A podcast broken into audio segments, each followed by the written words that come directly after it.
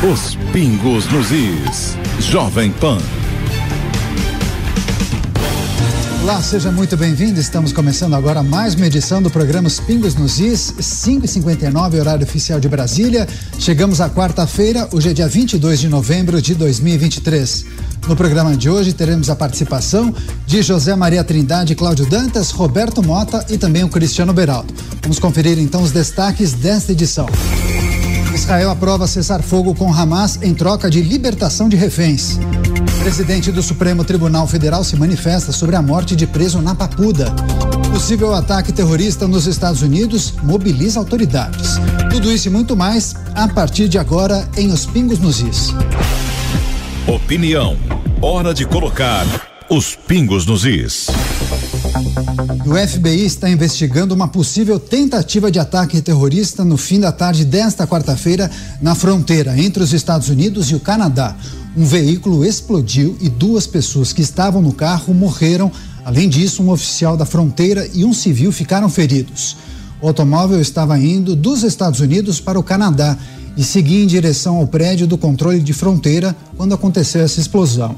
Os pontos de passagem estão fechados e os edifícios governamentais foram evacuados.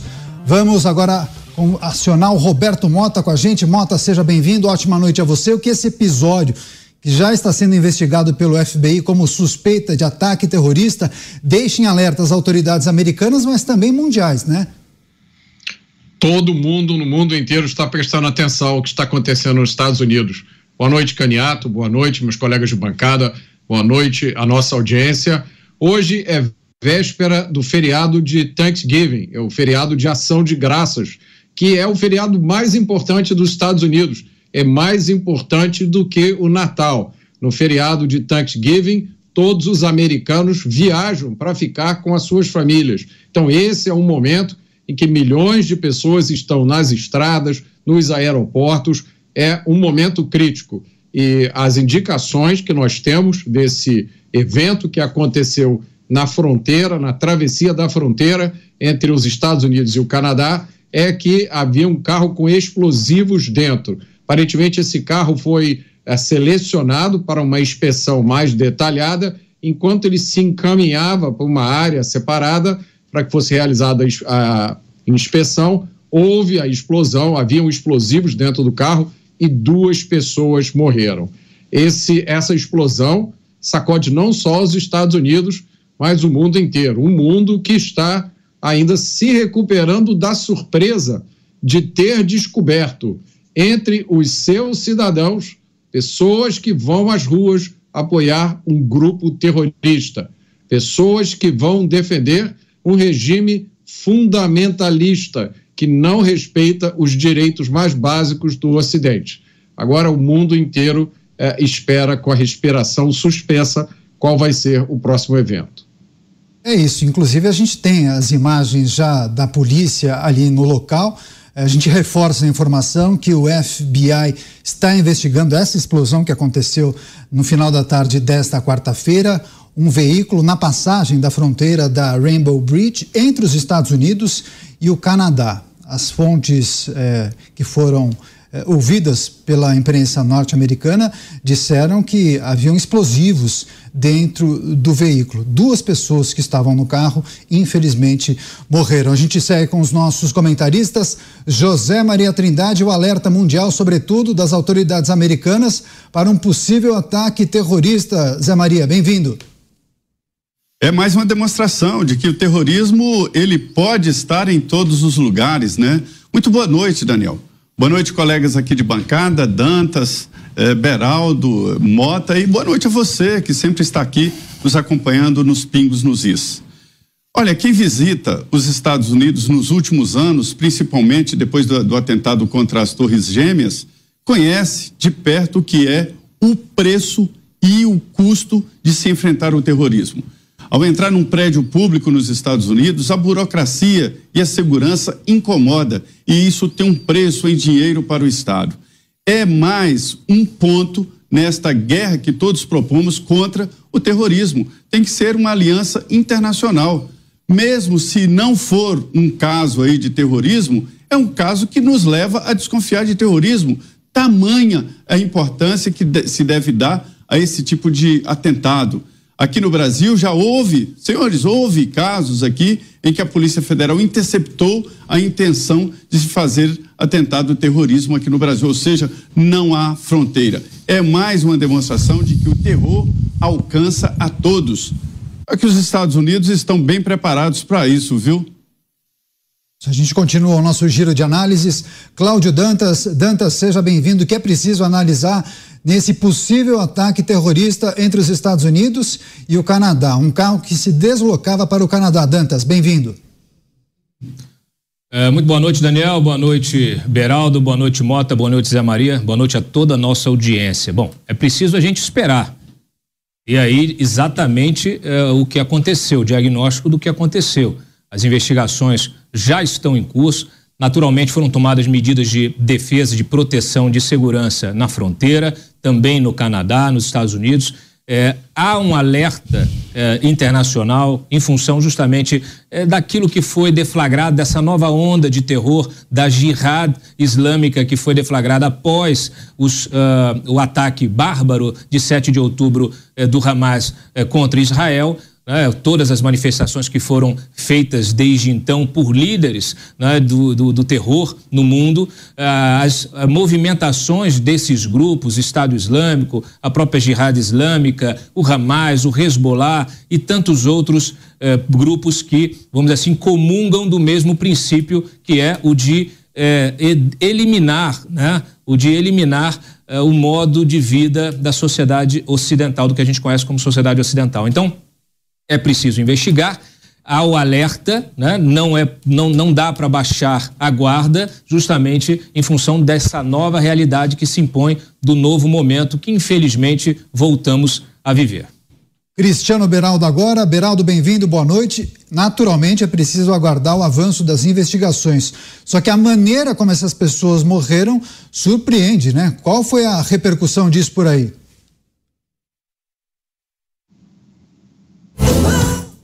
E a, e a, nossa querida audiência que nos prestigia todas as noites aqui nos Pingos nos Is.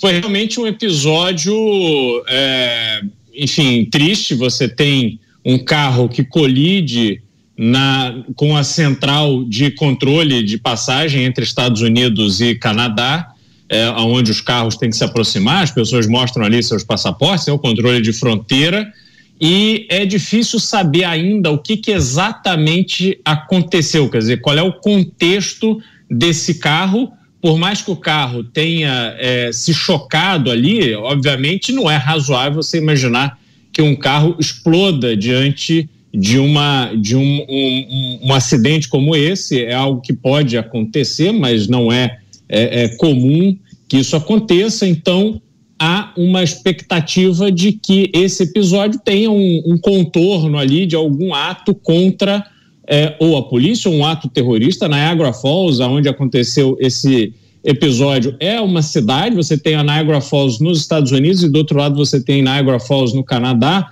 É uma cidade muito turística, uma cidade conhecida pelos, pelos casais, pelos namorados, enfim, muita gente vai ali. É né, um programa é, que casais fazem é, ali aos milhares todos os dias. Então, ainda um ar de, de, de, muita preocupação, mas ainda incerteza em relação ao contexto desse evento.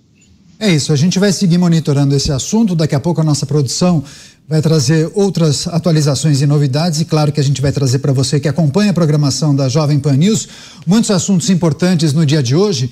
O ministro Luiz Roberto Barroso lamentou nesta quarta-feira a morte de Clériston Pereira da Cunha, que faleceu na segunda-feira no complexo penitenciário da Papuda.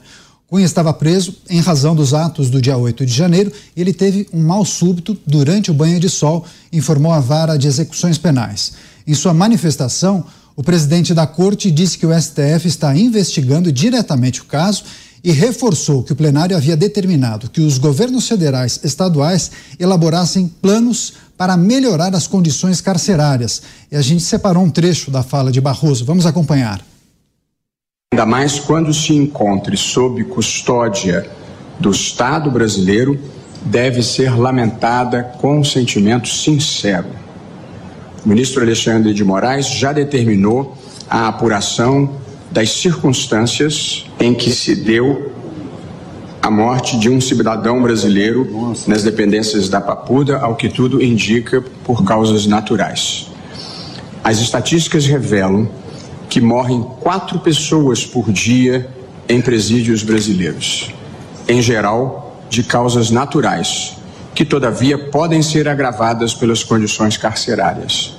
Aliás, para enfrentar tais condições, o Supremo Tribunal Federal declarou o estado de coisas inconstitucional no sistema carcerário e a elaboração de plano para a melhoria das suas condições.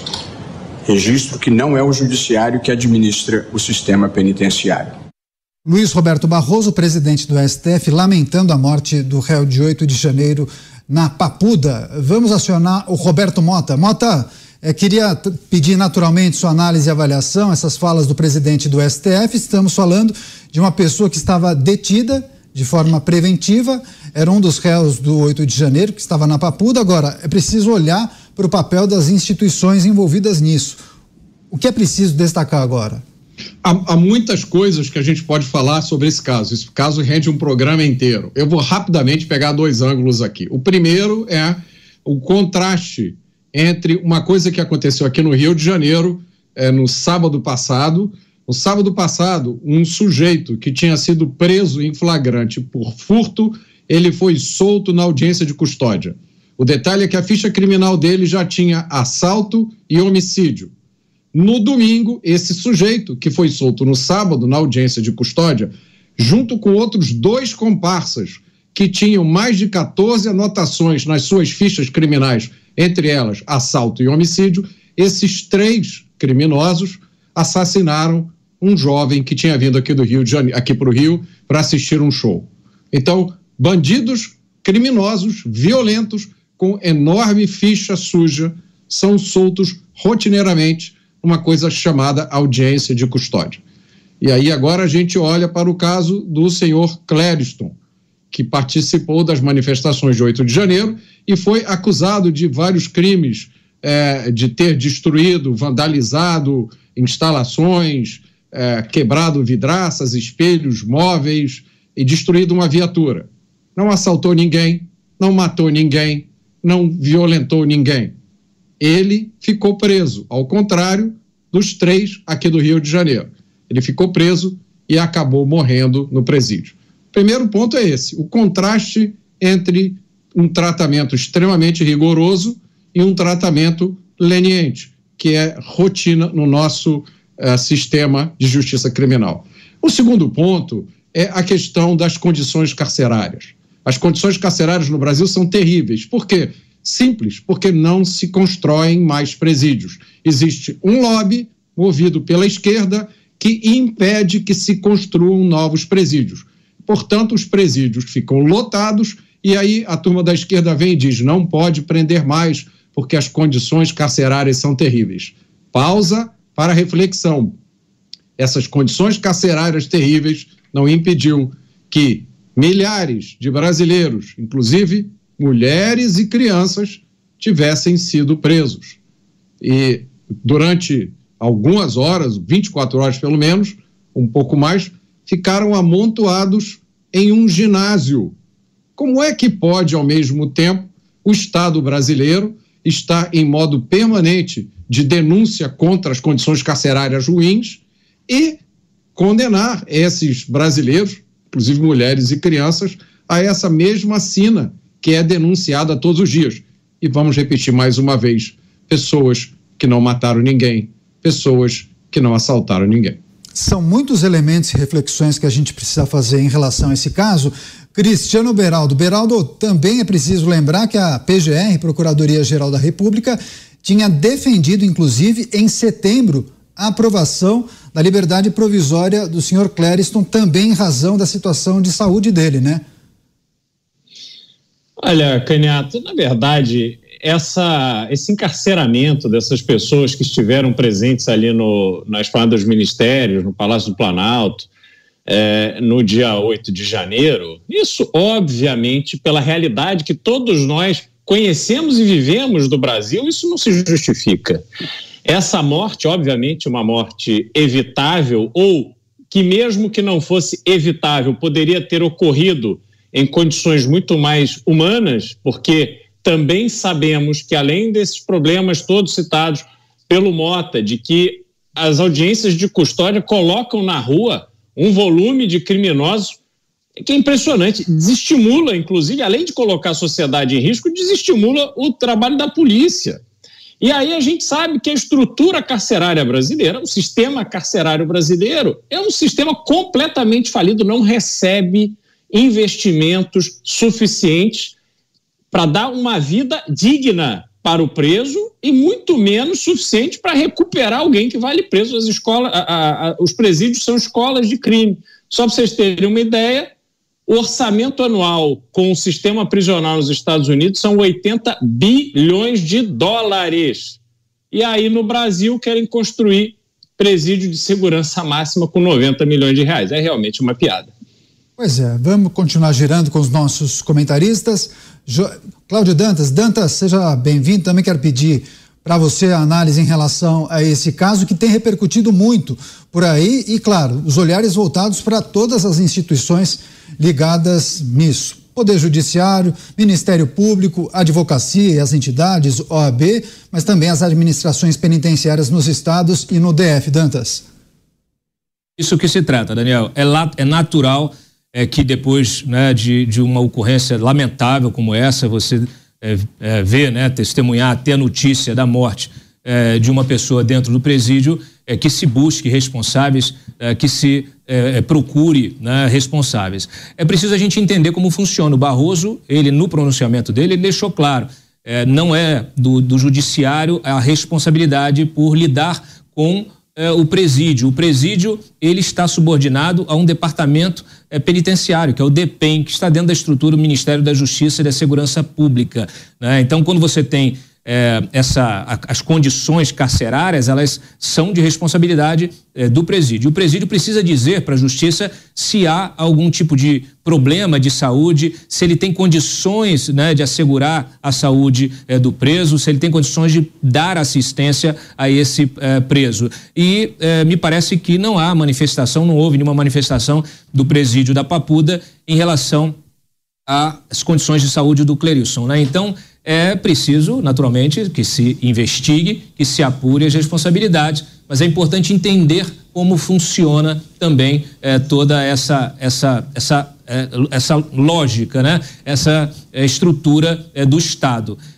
A gente teve, inclusive, o Sim. caso do Roberto Jefferson, que também teve questões de saúde ali, de é, ficar muito mal de saúde, e a defesa entrou, em, é, é, é, entrou com recurso, a, a, o presídio se manifestou dizendo que não tinha condições de garantir a saúde dele, e ele foi para o regime domiciliar. Então, é, é uma constante, infelizmente, é preciso, claro, garantir esta, as condições básicas nos presídios. O Mota citou muito bem, né? Você tem modelos é, de administração presidi, de, de, de, do sistema prisional é, que são sucesso em diversas partes do mundo. Aqui nós tivemos alguns, nós temos aqui espalhados no Brasil, inclusive em Minas, é um modelo privatizado que tem é, funcionado também muito bem. É o caso do Congresso também se debruçar sobre esses novos modelos para garantir, é, naturalmente, um, uma eficiência na prestação desse tipo de serviço.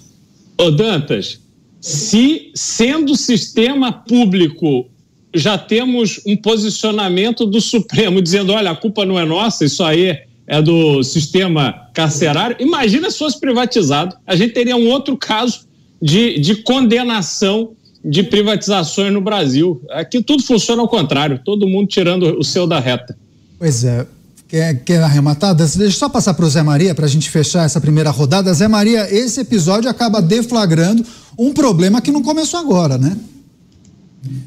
Em 1912, eh, desculpa, em 2012, o então ministro da Justiça, José Eduardo Cardoso, em 2012, disse o seguinte: Eu prefiro morrer do que ser preso no sistema é, carcerário brasileiro. O ministro da Justiça. Prestei muita atenção nisso. E ele falou a verdade. Em seguida, o Supremo Tribunal Federal decretou coisa inconstitucional. Fosse eu um advogado criminalista, eu iria lá e soltaria todos os presos, porque nada pode ser superior à Constituição, absolutamente nada. Se é inconstitucional a maneira como tratam os presos no Brasil, sob custódia do Estado, então eles não podem ficar presos, porque é inconstitucional. É essa mesma ideia, Zé. Isso não é pode ser assim. Ideia. Mas é a justiça que define esta situação. Conversei com generais que me disseram: nós não sabemos o que fazer aqui com o Coronel Cid, o ex-porta-voz do ex-presidente Jair Bolsonaro. Ele não é réu, ele não é, é, é, é condenado e querem cortar o salário dele. E também esses presos. O sistema carcerário, por natureza, já é complicado. Daniel, eu recebo aqui fotos de presos com piolho, com cafubira, né, que chama é sarna. É, é, é, vi agora com Hansenise, que, que, que, com, com fotos mostrando isso, quer dizer, e o, o, problema é do judiciário que não decidiu quem são essas pessoas, o que que elas, por que que elas estão presas, elas são acusadas e pelo que eu sei, mesmo condenado em primeira instância, não pode ser preso imediatamente. Então a origem está errada e a situação carcerária sempre esteve errada. Relembrando lá 2012, né? Prefiro estar morto, prefiro morrer do que estar na, na, na no sistema penitenciário brasileiro. Ô, Zé, é fácil. É vai fácil lá, você, Mota, pode, pode ir daí, vai. É, é, é, é fofo para um ministro falar uma coisa dessas, né? Um político experiente dar uma declaração como essa. Essa turma trabalha noite e dia para que piorem as condições carcerárias brasileiras. Eu já fiz parte de um governo, eu já fiz parte de um esforço de tentar conseguir recursos para aumentar o número de vagas. É praticamente impossível. Se você tentar, se você pedir dinheiro para fazer quadras de basquete ou piscinas olímpicas, você consegue na hora peça dinheiro para aumentar o número de vagas de um presídio que ninguém quer conversar com você. Isso é um problema ideológico. E eu acho aqui, meus amigos, me permitam dizer que a gente tem duas questões aqui separadas e distintas. Uma é o problema das condições das prisões brasileiras, que eu digo com conhecimento de causa, documentado no meu livro. É um projeto da esquerda para piorar cada vez mais as condições para chegar isso no que o Zé Maria acabou de dizer muito bem, para chegar no ponto que eles vão dizer tem que acabar com as prisões, esvaziar, porque as condições são muito ruins. É isso. Agora, o segundo ponto, que deveria, eu acho que até o primeiro, que é o mais importante de todos, meus amigos, é prender quem merece precisa estar preso, e não aqueles que, de uma forma ou de outra, incomodam. Então, no Brasil, eu acabei de citar aqui o caso do Rio de Janeiro. Um jovem perdeu a sua vida assassinado por criminosos que deveriam estar presos, que já foram presos e soltos. Presos e soltos é a prisão esportiva. Não tem a pesca esportiva, que você pesca o peixe depois solta? O Brasil inventou a prisão esportiva. Prende, prende, solta, prende, solta, prende, solta. A culpa não é da polícia. A culpa não é só do judiciário. A culpa principal, na minha opinião, é de quem fez ou aceitou que fossem feitas essas leis que nós temos. Pois é, agora, Cristiano Beraldo, eu tenho visto aqui muitas manifestações de pessoas nas redes sociais fazendo questionamentos sobre o sistema processual penal brasileiro. Muitos apontam lacunas e brechas que acabam fomentando situações como essa que a gente está analisando aqui. Agora, por qual razão, pegando o gancho no que o Mota disse, por que as gestões não assumem esse desafio, essa responsabilidade e começam a investir para valer no sistema prisional? Crime é lucrativo, né, Caniato? Mas eu queria realmente comentar o que o Mota falou, em primeiro lugar, porque, ô Mota, não é simplesmente que esse rapaz, o assassino do turista que estava no Rio de Janeiro para o show da Taylor Swift, não é só que ele foi assassinado no latrocínio ele levou 23 facadas. E aí eu te pergunto, como é que o sistema não identifica a psicopatia de um sujeito que está disposto a andar na rua para dar 23 facadas horas depois de ter sido liberado? Está absolutamente tudo errado. E a gente não vê nenhuma ação concreta para resolver isso, porque fica parecendo que todo esse sistema é beneficiário para alguém. E este alguém é quem está faturando, quem está quem deveria estar agindo contra o que acontece, esse excesso de liberação de marginais, as condições absurdas da cadeia, porque não é só você pegar um criminoso e jogar na cadeia e dizer ele que se vire ali, a cadeia não precisa ter nenhum tipo de infraestrutura, precisa sim, porque senão as cadeias são mantidas como escolas do crime, que é o que acontece hoje no Brasil. Você pega um sujeito que não pagou pensão para mulher e coloca lá na cela junto com um traficante, um ladrão de banco, um estuprador. Quer dizer, ele sai de lá, se não tiver uma formação é, é, psicológica bem fundamentada, ele sai de lá cheio de ideias. Foi assim que nasceu, inclusive, o Comando Vermelho. É gente muito inteligente que vai bolando. Vocês acham que é simples comandar uma instituição como o PCC, como Comando Vermelho, que giram bilhões de reais todos os anos. Então, assim, é uma loucura o que a gente vive e o pior, o que nós nos acostumamos a conviver no Brasil do ponto de vista desse processo penal. Vai lá, Zé Maria, faz um complemento, é... depois eu passo para o Dantas. Você, Zé? Sim. Olha, Oberaldo, é, você falou em privatização. A alimentação dos presídios já é privatizada, né? São empresas contratadas através de licitação. Eu não vou discutir a qualidade dessas licitações, mas são comidas horrorosas. Mas o cardápio é lindo. É, o, o, o, deputado Arnaldo Faria de Sá, que Deus o tenha, né?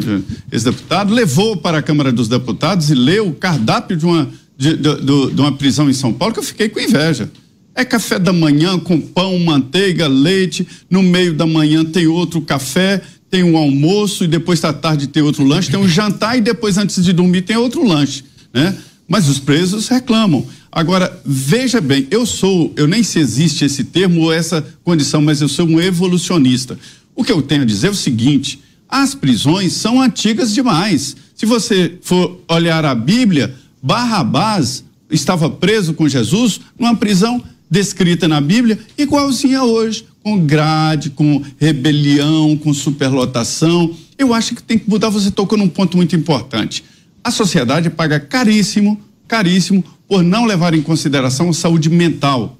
Uma condição dessa tinha que ser identificada lá no SUS. Quando ele foi se vacinar, alguém identificou traços de, de problemas e fala: opa, peraí, antes de cometer o crime, é preciso evoluir para isso. É esse o trabalho, né? Ah, Mas ah, nós sociedade não estamos preparados para isso. Pois é. a polícia identifica isso todo dia, Zé. A polícia leva o sujeito lá no, no, no, no diante do juiz e diz: seu juiz, olha aqui, ele fez isso, ele fez aquilo, ele riu, ele contou com deboche. E, e aí o cara é solto na audiência de custódia. A audiência de custódia virou instrumento de controle da população prisional. Isso é diretriz. É, os juízes e os magistrados recebem essa orientação. Solte sempre que possível. Eles estão sujeitos à, à punição se eles não soltarem. Se soltarem e tiver problema, ah, isso é normal, isso é. Mota, Mota, um sargento me contou aqui, Mota, que já prendeu a mesma pessoa oito vezes. É, eu, eu conheço um policial que prendeu um sujeito, no dia seguinte o cara passou na frente dele. Olha, Zé, é, deixa eu te falar uma coisa: prisão é ruim em qualquer lugar do mundo.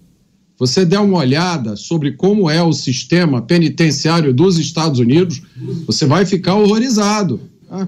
Lá tem prisões federais, prisões estaduais.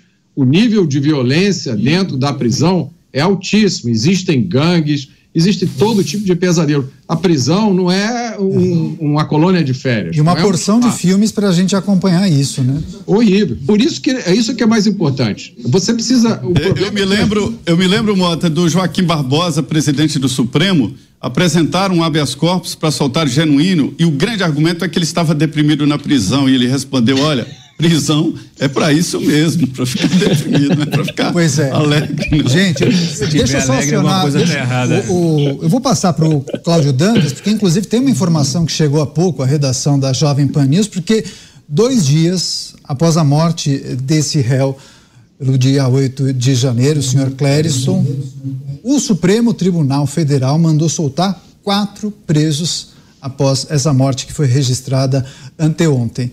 Então, o STF mandou soltar os manifestantes Jaime Junques, Jairo de Oliveira Costa, Tiago dos Santos Ferreira e Wellington Luiz Firmino, todos inclusive acusados pela invasão aos prédios pra... na Praça dos Três Poderes. Dantas, o que se sabe sobre essa decisão? Bom, é, já é disponível, já está pública. Ele também solicitou é, a PGR manifestação em outros três casos. É bom que se diga que você ainda tem muitos presos preventivos, além daqueles uh, que, que aqueles, justamente aqueles que ainda não foram julgamentos. Vocês têm aqueles que já foram julgados, mas nós estamos ainda no início né, do julgamento, uh, desse julgamento aí inédito, né, de mais de mil pessoas uh, que foram presas por causa do 8 de janeiro. então, é, primeira coisa, a gente sabe, né, há um problema né, né, com, a, com o julgamento, com a análise, com a avaliação desses casos, porque a quantidade é muito grande é, quem está fazendo isso é uma corte que, enfim, que não tem nem estrutura para poder analisar tantos casos, e isso acaba criando alguns problemas de afunilamento. Nesse caso, é, houve essa, essa morte e agora a decisão justamente de se libertar os quatro que já, é, de, já tinham manifestação favorável da PGR. Então, é, é, a gente precisa é, sempre colocar em perspectiva, porque até pouco tempo atrás, essas prisões preventivas elas foram muito criticadas né, prisões preventivas na Lava Jato, muito criticadas, eh, inclusive por magistrados garantistas, né, e que é preciso, de fato, olhar o que está acontecendo e entender se nós não estamos repetindo o erro. Né? Se a gente não aprende com aquilo eh, que, que aconteceu, né, com, a, com, a, nossa história, a gente não consegue, a gente tá, vai estar tá sempre errando, voltando nos erros do passado. Então está aí essa decisão. Eh, a associação, existe uma, uma associação né, de familiares é, de, de, de, de, presos né, do 8 de janeiro, é, que faz o monitoramento disso de forma é, rotineira e que vem alertando as autoridades. É importante que todas as autoridades envolvidas é, estejam atentas a isso, justamente para dar vazão a tantos pedidos. Né? Não é a primeira vez que pedidos da defesa ficam retidos ali, é, simplesmente porque são muitos. É isso, a gente vai continuar acompanhando e trazendo as informações e as atualizações para você que acompanha aqui o programa Os Pingos nos Is, mas a gente segue nessa pauta e nesse debate. Mota, queria trazer inclusive sua experiência como gestor público ou alguém que ficou muito próximo da administração pública e tentou uh, promover ajustes uh, nesse segmento, nessa situação que é difícil, não somente em âmbito federal, mas para todos os estados. Quais foram as maiores dificuldades que você pôde constatar na prática? A maior dificuldade é, ideológica, Daniel. É, o sistema de justiça criminal hoje no Brasil ele está controlado por uma mentalidade que diz que o criminoso violento é um pobre coitado, ele não tem culpa, ele não deve ser preso e se ele for preso ele tem que sair o mais rápido possível. Por isso, criminosos violentos no Brasil ficam pouquíssimo tempo. A gente é, deu uma notícia há pouco tempo aqui de um brasileiro que matou a namorada a facadas nos Estados Unidos e foi condenado à prisão perpétua. Pergunta ao Beraldo o que, que a sociedade americana acha disso. Acha ótimo. Aplausos. Acha justo. É, é menos um vagabundo na rua. Aqui, eu garanto a vocês, ele não ficaria 10 anos preso. Tá? É, é, 10 anos é um exagero, porque menos do que isso, os assassinos do jornalista Tim Lopes, um ficou cinco anos preso, o outro ficou sete.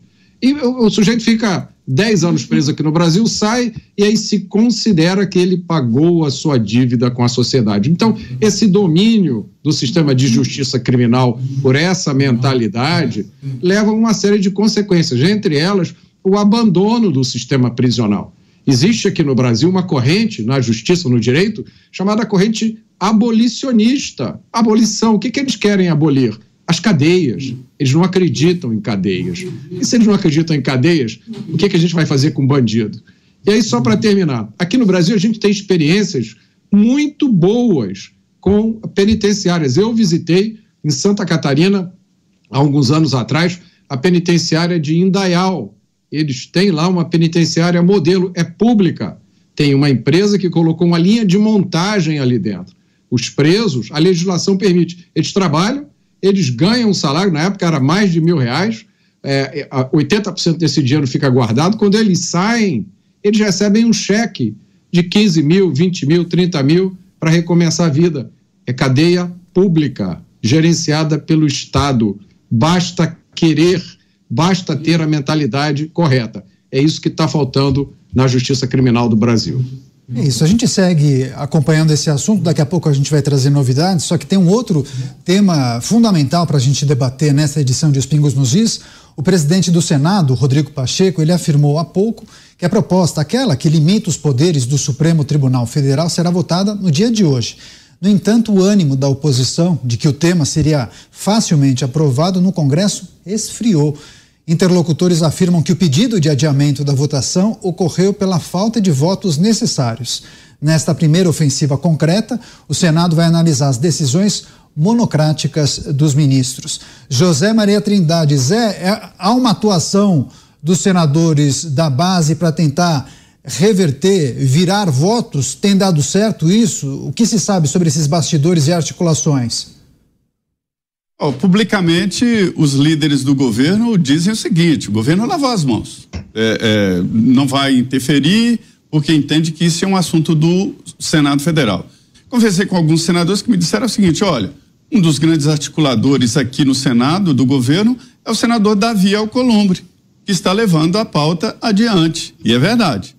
Mas, por outro lado, entendem os líderes ali próximos, mais próximos do governo, de que esta é uma pauta bolsonarista do ex-presidente Jair Bolsonaro, que teve discussões fortes e atritos com o Supremo Tribunal Federal. E aí Lula teria alertado, o presidente Lula teria alertado, olha, esta é uma pauta que a gente não pode embarcar. E não embarcou, mas também não foi contra, né? Mas nos bastidores, o trabalho é esse de dizer, olha, não deve seguir adiante. O que há de pensamento comum no Congresso Nacional é o seguinte: pelo menos cinco pontos estão numa divergência profunda entre Supremo e Congresso Nacional. E todos dizem, não é retaliação, e nem deve ser retaliação. A relação entre poderes não pode ser a base de retaliação, ou de nervosinho, ou de raivinha, ou de não, não falo mais contigo, né? E este ponto aí da, da PEC que limita os poderes do, do Supremo Tribunal Federal, para mim é o mais lógico é de que um ministro só do Supremo não poderia, hoje pode, hoje pode, é legal, não poderia suspender uma decisão do Executivo nem do Legislativo, mas pode, legalmente pode. É que o Constituinte não imaginou que algum ministro do Supremo faria esse tipo de coisa. E o próprio presidente Lula foi exatamente alvo de uma decisão assim, nomeado para ser ministro-chefe da Casa Civil do governo Dilma o ministro Gilmar Mendes foi lá e deu uma canetada e disse: não, não pode nomear. Para se ter uma ideia. Quer dizer, uma decisão do presidente, da presidente da República, em plenos poderes, de nomear um ministro e não pôde. Jair Bolsonaro tentou nomear presidente, diretor do, do, do, da Polícia Federal, não pôde. Né? Demitiu no governo Temer uma, uma ministra, Cristiane Brasil, é, é, nomeada por Michel Temer, não pôde porque o ministro Supremo impediu. Então, esse é o debate mas é, o governo quer uma, se manter distante aí desta disputa de votos, mas nos bastidores está trabalhando, se encontra. Dantas, eu tenho visto alguns parlamentares eh, do governo falarem que trata-se de uma proposta revanchista. Só que o senador Esperidião Amin, que inclusive é o relator experiente, muitas legislaturas no Congresso Nacional, fala que não. Na verdade, é uma proposta para garantir segurança jurídica e para dar o seguinte recado para a sociedade: a lei é para ser cumprida. Se tivesse tudo certo, né, como dizem alguns, não haveria esse movimento é, tão forte para a aprovação da PEC. O fato é que nós vivemos uma confusão é, institucional já há bastante tempo. Essa confusão, ela realmente ela vem se agravando e é preciso fazer ter aí um freio, puxar um, né, colocar um freio de arrumação para que se respeitem eh, as atribuições de cada, eh, de cada poder. O poder judiciário não pode legislar, também não pode eh, fazer o papel do executivo, assim como também o executivo não pode se meter no legislativo e é, é assim que funciona a República. A gente tem aqui é, uma Constituição que precisa ser respeitada. Aliás, o STF é o guardião da Constituição, deveria guardar a Constituição e não tentar reescrevê-la.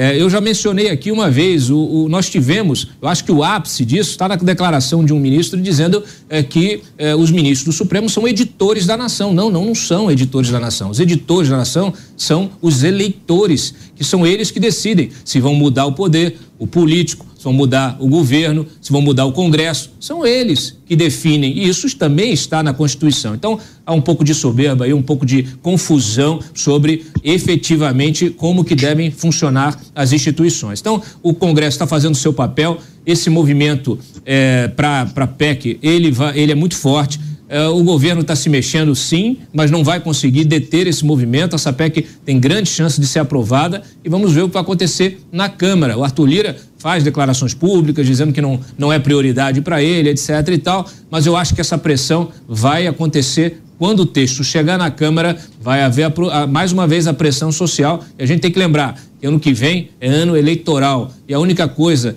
é, de que político tem medo é o voto.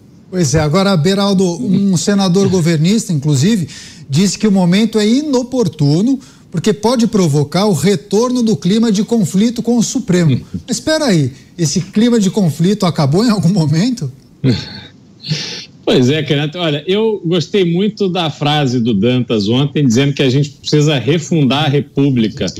E, de fato, a, a gente.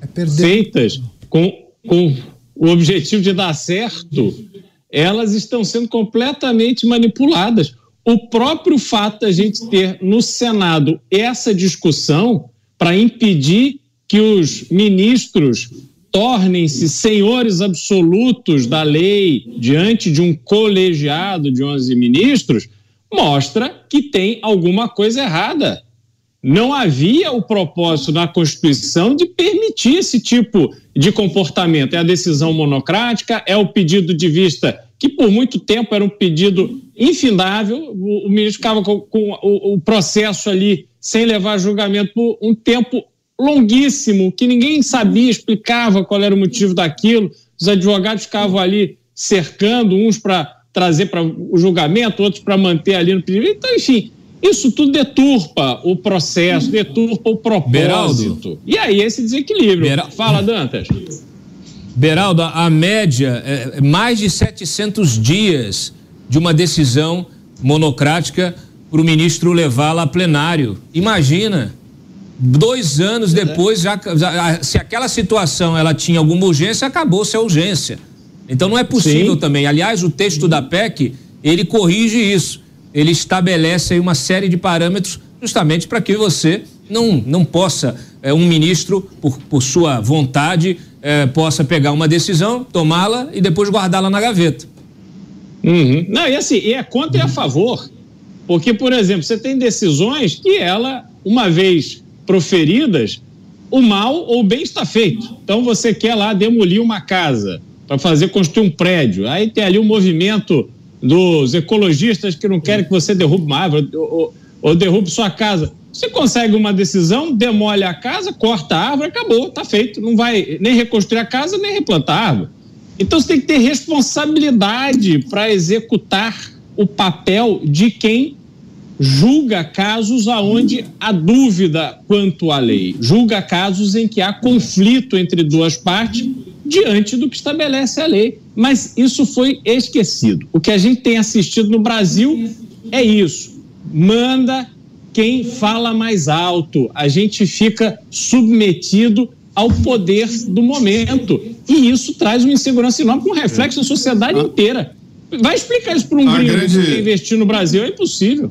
Vai lá, Zé, depois eu passo a grande novidade A grande novidade nesse processo, hoje eu estava conversando com é, é um presidente de partido, e ele dizia o seguinte: a grande novidade é que esta pauta prosperou e que será o grande debate na sucessão da Câmara e Senado. Sabendo disso, Davi Alcolumbre já saiu na frente. Então, assim, é, os próximos presidentes da Câmara e Senado, isso é agora, em fevereiro, terão que dizer. E aí, qual é a sua posição sobre os poderes do Legislativo? Né? E isso será impeditivo de eleição para a presidência da Câmara e Senado. Mota, o que você tem para contribuir nesse debate? Olha, é, eu acho que a grande questão, a grande questão que está por embaixo e por trás envolvendo tudo isso é o uso da justiça para a implantação de políticas públicas, que só podem ser legitimamente decididas pelos representantes eleitos. Então, o senhor é a favor da, da liberação do baseado? Não tem problema nenhum. Eu acho completamente errado, mas todo mundo tem direito à sua opinião. Vamos fazer o seguinte: o senhor tenta convencer o maior número de pessoas possível, eu tento convencer o maior número de pessoas possível. As pessoas vão votar e aí os deputados eleitos vão resolver. Se eu tiver mais deputados com a minha opinião do que você tiver com a sua, libera o baseado para todo mundo. Se né, ou, vice-versa. Agora, o que não dá é para toda a sociedade ter uma posição contra as drogas, essa posição se refletir na formação do Congresso Nacional, e aí pessoas procurarem atalhos que dão a volta no sistema de representação e utilizam a justiça por uma finalidade que ela não tem, que é de fazer política pública. A finalidade da justiça é aplicar as leis que existem, interpretar a Constituição, não é fazer novas leis. Mas é, já que o Mota falou o Mota. em base... O Dantas, eu vou abrir com você, mas já que o Mota falou em baseado, eu quero trazer para a nossa audiência, porque a CCJ do Senado adiou a votação da PEC para criminalizar a posse e o porte de todas as drogas. Essa proposta foi uma iniciativa do presidente do Senado, Rodrigo Pacheco, depois de o Supremo Tribunal Federal iniciar a votação da descriminalização do porte de drogas ou porte somente de maconha. Senadores pediram vista e essa PEC deve ser votada só na primeira semana de dezembro na comissão. O relator da proposta, Efraim Filho, realizou um acordo para que a criminalização seja votada logo em seguida no plenário do Senado. Então, primeiro a votação na comissão, depois votação em plenário. Dantas, quais são os acordos para votação dessa PEC? Há uma concordância com a maior parte dos senadores e faça sua conclusão em relação ao tema anterior, por favor. Não, há, há uma, uma disposição em se fazer avançar essa PEC. Né? Nós estamos aí com uma pauta é muito é cheia, uma pauta repleta é, de, de propostas importantes de, de, emendas constitucionais. Eu queria só voltar um pouquinho, quando a gente fala dessa questão é, do, do, do, Supremo querer legislar, é, vai além dessas, é, dessas pautas, vamos dizer assim, é, de, de, de, opinião, de comportamento. A gente está falando aí da questão das drogas, do aborto. É, o STF tem tomado decisões que meio que até antecipam a reforma tributária. Tem tomado decisões em matéria tributária, tem inclusive é, dado aí, é, é validado a retroatividade é, é, de leis que estão colocando, trazendo uma insegurança jurídica para o mercado enorme. Então, esse problema ele é verificado por diferentes setores. Como o Congresso é uma caixa de ressonância é, justamente é, da sociedade como um todo,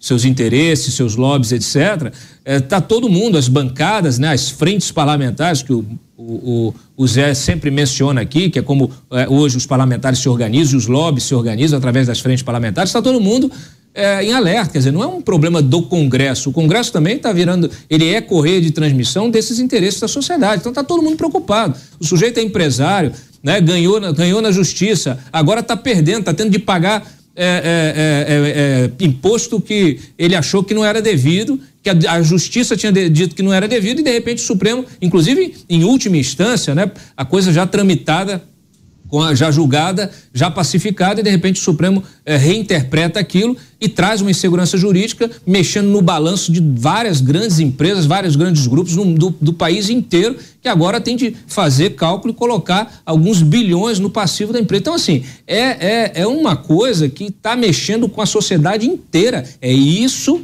que é, o Supremo precisa rever, precisa olhar e falar assim: não, não tem que se meter em tudo. É claro, ah, mas a Constituição trata de tudo. Foi inclusive uma justificativa que o próprio presidente Barroso deu. É, a, a, a, a, Constituição trata de tudo, mas espera aí, né? Tem que, tem que haver um limite. Não é possível começar a legislar é, superando, atropelando o papel do Congresso. Pois é, você, Beraldo, essa questão que envolve a criminalização do porte de drogas me parece sintomático quando a gente fala dessa, desse desequilíbrio entre os poderes, né? Ah, pois é, e assim, Dantas, ninguém quer perder poder. Esse é o fato concreto. Ministros ontem atuaram junto aos senadores para esvaziar a sessão. Como é que pode uma coisa dessa? O ministro militante, ele está atuando na esfera política para influenciar numa decisão soberana do Senado. Está absolutamente tudo errado quando a gente vê essas coisas. E aí você imaginar que eles terão a consciência em relação a esses temas, essa questão das drogas, isso é essencial, porque a droga é o grande mal da sociedade brasileira e do Brasil como um todo. Você tem, a partir das drogas, todo um sistema de comércio de armas ilegal, você tem todo o problema da corrupção de menores que saem do seu caminho de educação para poder entrar no mundo do crime e com isso aniquilar toda uma geração. Você tem áreas do Brasil aonde perdemos a soberania. As forças policiais não entram em determinados lugares. Os serviços públicos, ah, os prestadores de serviço público não podem entrar para prestar o serviço. Eu fiquei impressionado. É, Mota, você está aí no Rio. Fiquei impressionado semana passada no Rio de Janeiro na Rocinha, no Vidigal, onde 87% da energia é roubada da prestadora de serviço público, os moradores ficaram bravos porque houve interrupção no fornecimento, fecharam as vias de acesso em frente a essas comunidades em protesto. Eles não pagam, roubam energia, ainda vão interferir no funcionamento da cidade. Então, assim, o submundo é permitido. E quando esta confusão se forma, muito em função dessa postura é, é, completamente inerte em relação ao crescimento do, do, do, tráfico de drogas e do poder paralelo, a gente vê a sociedade simplesmente caindo num, num poço, num buraco. Né? A gente fica completamente sem referências. E aí, de novo, manda quem fala mais alto. Mota, depois o Zé Maria. Vai você, Mota. É, eu nem sei qual é o aspecto dessa notícia que eu vou comentar, porque é tanta coisa. É, bom, eu, eu, eu, me lembrei um meme. Durante o auge do ativismo judicial aqui no Brasil, há uns seis meses atrás, um ano, um ano e pouco, vocês decidem, né? Qual foi a época em que a, a gente teve o ativismo judicial mais forte? E rolava nas redes sociais o meme do Tim Maia. Era uma foto do Tim Maia no microfone em cima estava escrito assim: esquece a Constituição, faz o que o seu coração mandar. Poderia ser o lema né, do Brasil. Esquece a Constituição. Vamos lá, qual é o sentimento de hoje? Vamos, vamos liberar o baseado? Baseado. Baseado pesa quanto? Beraldo, eu nunca fumei um baseado na minha vida. Me ajuda aí. eu também não vou poder te ajudar Ó, nisso. É. Eu tive que fazer as contas aquela vez que falaram em 100 gramas comentaram nas redes sociais em 5 gramas cada cigarro. Pois é. Aí a gente entra numa discussão que é. Eu preciso colocá-la da seguinte forma: droga é ilegal. Na minha opinião, tem que permanecer ilegal porque é uma coisa horrível, conduz à dependência. Mas o papai Estado quer regular, quer liberar, porque isso vai ajudar os oprimidos, né, os vulneráveis. De alguma forma, você dar droga para quem está numa condição ruim, de vida ruim, vai fazer com que essas pessoas melhorem. Eu sou completamente contra. Tá? Eu acho que se alguém quer fazer algo ilegal, esse desejo não obriga a sociedade a legalizar aquela coisa, para que a pessoa se sinta melhor. Não, eu fazia, era ilegal, agora é legal, que bom para mim. A sociedade não tem obrigação de legalizar uma coisa que é ruim, que é perniciosa, que não leva ninguém para uma vida melhor. Para mim, essa discussão acaba aqui. Todo o resto é, é acessório. Qual é o peso, quantos cigarros. É, é crime, é ilegal. Como é que você pode discutir a legalização de um troço que só traz prejuízo para as pessoas? Dantas faz um complemento, depois eu passo para o Zé. Dantas. É é bom lembrar que o tráfico de drogas é crime hediondo. Como é que se quer legalizar o, de, o, o, destino, o consumidor final, mantendo a origem é, como um crime, não um crime comum, um crime hediondo? É, é, é essa falta de coerência que habita esse, essa discussão e que, infelizmente, é, é, coloca é, é, todo esse discurso de legalização ou de despenalização em cima, acima de um, de um, sabe, de uma, de uma, de uma coisa fabricada, é puro, é, fake news praticamente. Quer dizer, você você não consegue sustentar, você não consegue fundamentar a sua decisão. Você fala assim, não, tem que liberar por causa disso, porque Onde questão o camarada saúde, vai etc, comprar, etc, tá bom. O cara vai comprar do crime, pô. O cara vai comprar do crime, não vende na farmácia, não vende no mercado. Ah, não, então tem que legalizar na origem, mas é óbvio. Aí se legaliza na origem, você vai fazer o quê com o PCC? Você vai o quê? Vai anistiar os criminosos, vai liberar o Fernandinho Beramar, eh, vai anistiar a turma do Comando Vermelho. Se bobear, eh, o PCC faz. IPO. Faz IPO e vende papel na bolsa ainda. A Mas, legislação. aí, é, pô, mas é isso, quer dizer, é, A legislação e assim, é penal- muito curioso. É, Dantas, a legislação penal retroage para beneficiar o réu aqui no Brasil. Então, se acabarem com o crime de tráfico hoje, todo mundo que está preso solta. Todo, todos os traficantes. Mas é isso, essa é a grande revolução que se quer fazer. Você imagina, você libertou um sujeito, no dia seguinte ele esfaqueou lá o menino no show. Quer dizer, o que vocês acham que esses caras estão acostumados a pegar a metralhadora na mão e sair fuzilando é, todo mundo? Né? É, tá, tá acostumado, inclusive, a- a cometer diversos outros crimes é, dentro ali daquele ambiente, que o ambiente do crime é um ambiente é, absolutamente insano, né? Você vive do crime para o crime, com o crime. A gente estava falando aqui de estupro, de vulnerável, etc. e tal, é, que acontece justamente nessas, é, né, né, nessas regiões onde o crime domina, porque não tem presença do Estado, não tem nenhum tipo de garantia. As famílias estão todas submetidas a esse, a esse, porque são ditadores também ou não. A milícia ocupa um lugar, bota uma barricada e estabelece a lei do silêncio. Ah, o toque de recolher, o sujeito da favela, lá com o comando vermelho dominando, não pode sair a partir das 10, não pode sair na rua. O que, que é isso? Se não é uma ditadura? E se não é um regime de força? E nesse caso, né, com, com um tribunal, né, com um tribunal paralelo que decide com pena de morte, no- queimado no- dentro do pneu, lá no micro-ondas. Então, assim, é inacreditável que você tenha pessoas que se dizem humanistas ocupando cargos de, de posição né, importantes, é, é, é, liderando instituições, querendo relativizar o crime, querendo relativizar a, a droga, querendo relativizar o crime organizado, querendo relativizar aquilo que mais causa dano à sociedade. Dizer que a guerra contra as droga- drogas fracassou é uma inverdade, é, é, é, é, é- é falso, é falso na sua origem. Se tivesse fracassado, eles já tinham dominado tudo, inclusive. Eu vou passar para o Zé para fechar. Acho que o Beraldo quer falar alguma coisa rapidamente. É isso, É, Beraldo? só para dizer, Dantas, é que eles acreditam que o PCC vai começar a pagar imposto. Eles estão achando é isso. Zé Maria, para fechar. Olha, é, é, seria inocência dizer que o Supremo Tribunal Federal quer liberar as drogas no Brasil. Não é o objetivo do Supremo. Essa matéria não discute isso. É, Esse julgamento ele discute quem é o traficante e quem é o, o usuário, o dependente o usuário em geral. Esse é o grande debate. É, o pedido aqui é ridículo. O que diz o seguinte, que é, é, reclama o direito individual, o direito da pessoa de se automutilar, ou seja, de usar é, é, é, drogas. Esse debate já foi feito no Supremo com cinto de segurança, dizendo, olha, a pessoa não precisa ser obrigada a usar cinto de segurança e nem capacete na moto, porque trata-se de uma decisão pessoal de, de, de, de se submeter a esse perigo. Mas o grande argumento contra esses dois argumentos que pode ser usado agora é de que quem anda de moto sem capacete sobrecarrega o serviço público de saúde. Quem anda sem cinto de segurança sobrecarrega o, o, o sistema de saúde.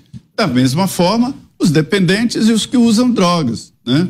Então, qual o grande debate aí? É o que é traficante e o que é o, o usuário. É, o Supremo não pode definir nuances. É binário, sim ou não. E aí, quando define isso aí, que, que é, uma, uma, uma, é uma impossibilidade de fazer uma lei escrever com artigos, com atenuantes, né? Acontecem essas aberrações que vocês estão dizendo que é verdade. Quer dizer, se você libera a partir de uma quantidade, eu conversei com o relator dessa matéria. O senador Efraim me diz o seguinte: e, e eu estou levando para a Constituição o que já existe na legislação de drogas. Traficante, ele hum, é, é definido como traficante em circunstâncias que a lei descreve. O local da apreensão, é, é, se, se tem antecedentes criminais, se a pessoa tem antecedentes, a quantidade de drogas, sim. Mas quem deve definir isso, em primeira mão, é o policial. Ele sabe se tem dinheiro trocado, é, é, se a pessoa está em, é, é, é, negociando. Aí depois o Ministério Público e a Justiça vão decidir. Todas as decisões judiciais são discricionárias, né? Ah, existem atenuantes e tal, e ali não tem jeito. É o juiz que vai decidir, a justiça, que começa lá no policial. E aí é, estão fazendo um cavalo de pau à toa. E mais, esta é a emenda constitucional mais forte institucionalmente que tem notícia nos últimos anos. Quem assinou essa emenda foi o presidente do Senado.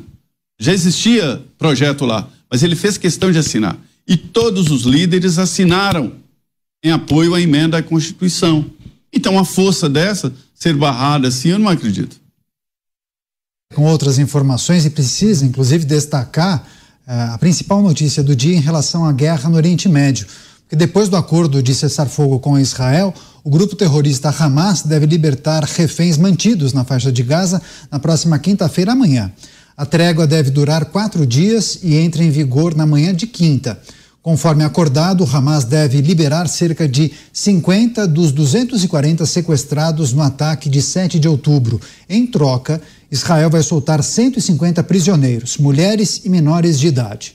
De acordo com o primeiro-ministro de Israel, Benjamin Netanyahu, o governo está comprometido em trazer os sequestrados para casa. E, de acordo com a última lista divulgada por Israel, 300 prisioneiros estão aptos a serem trocados por todos os reféns. Vamos começar o nosso giro? Cristiano Beraldo. Beraldo, aprovado e autorizado o cessar-fogo um novo momento para a guerra. O que, que a gente pode esperar? Haverá uma pressão internacional, inclusive, por uma resolução uh, mais ampla que busque a paz de forma efetiva? Ou você não apostaria nessa saída? Neto vai buscar a paz?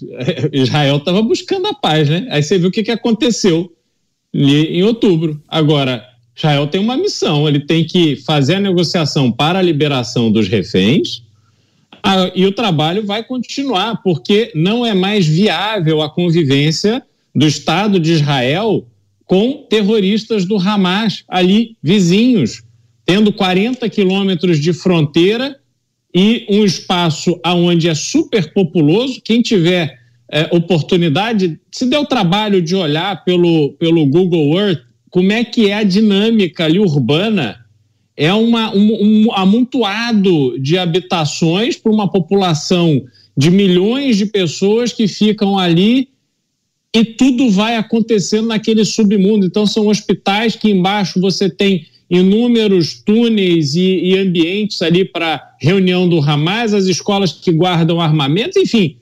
Ali, Israel, na minha opinião, não tem alternativa. Terá que fazer o que for necessário para liberar os seus reféns, mas depois terá que concluir esse processo de limpar a faixa de Gaza da presença do Hamas. Pois é, Roberto Mota concorda com a análise do Cristiano Beraldo, um cessar-fogo nesse momento, talvez um novo patamar da guerra, não acaba forçando Israel a diminuir a intensidade, ainda que essa primeira etapa tenha sido concluída, porque outros ainda estarão nas mãos do refém, do, do Hamas, né? Outros reféns estarão ainda com o Hamas.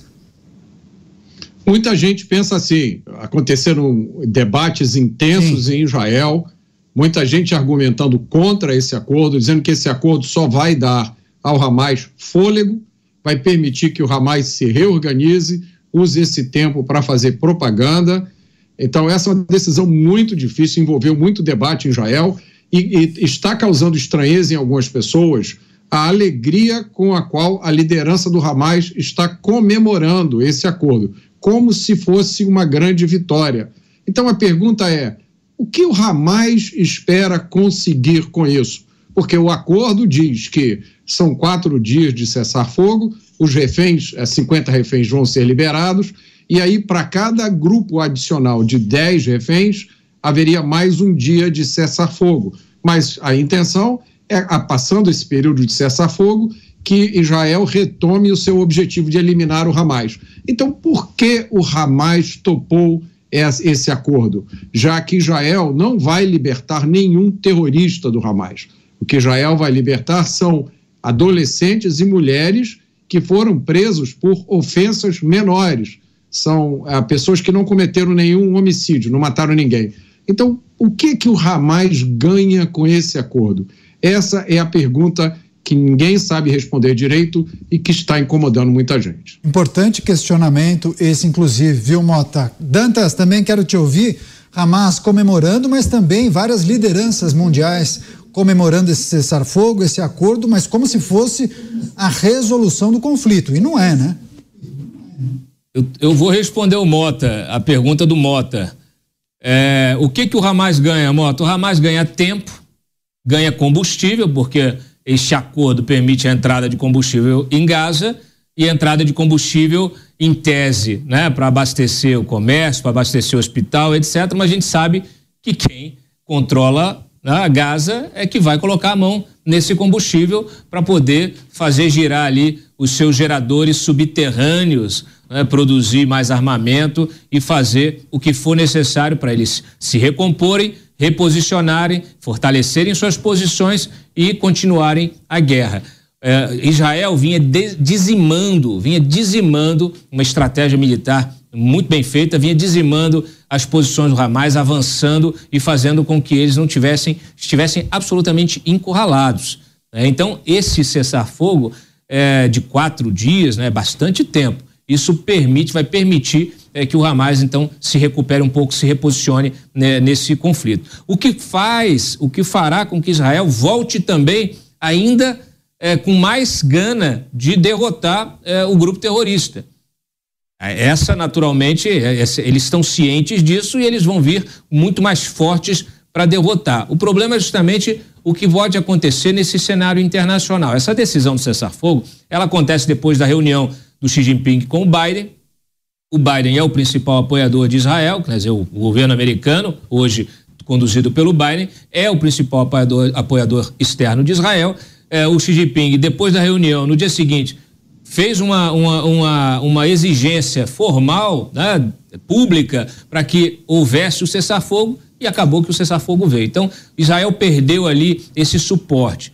O que se é, questiona é justamente se ele conseguirá manter o apoio internacional após os quatro dias. É isso, essa é uma boa pergunta. Zé Maria, havia uma grande pressão internacional, não somente de lideranças, presidentes, primeiros ministros, mas também de organismos internacionais que apostavam no cessar-fogo para a retirada de reféns e também de mulheres e crianças. Como avalia esse processo?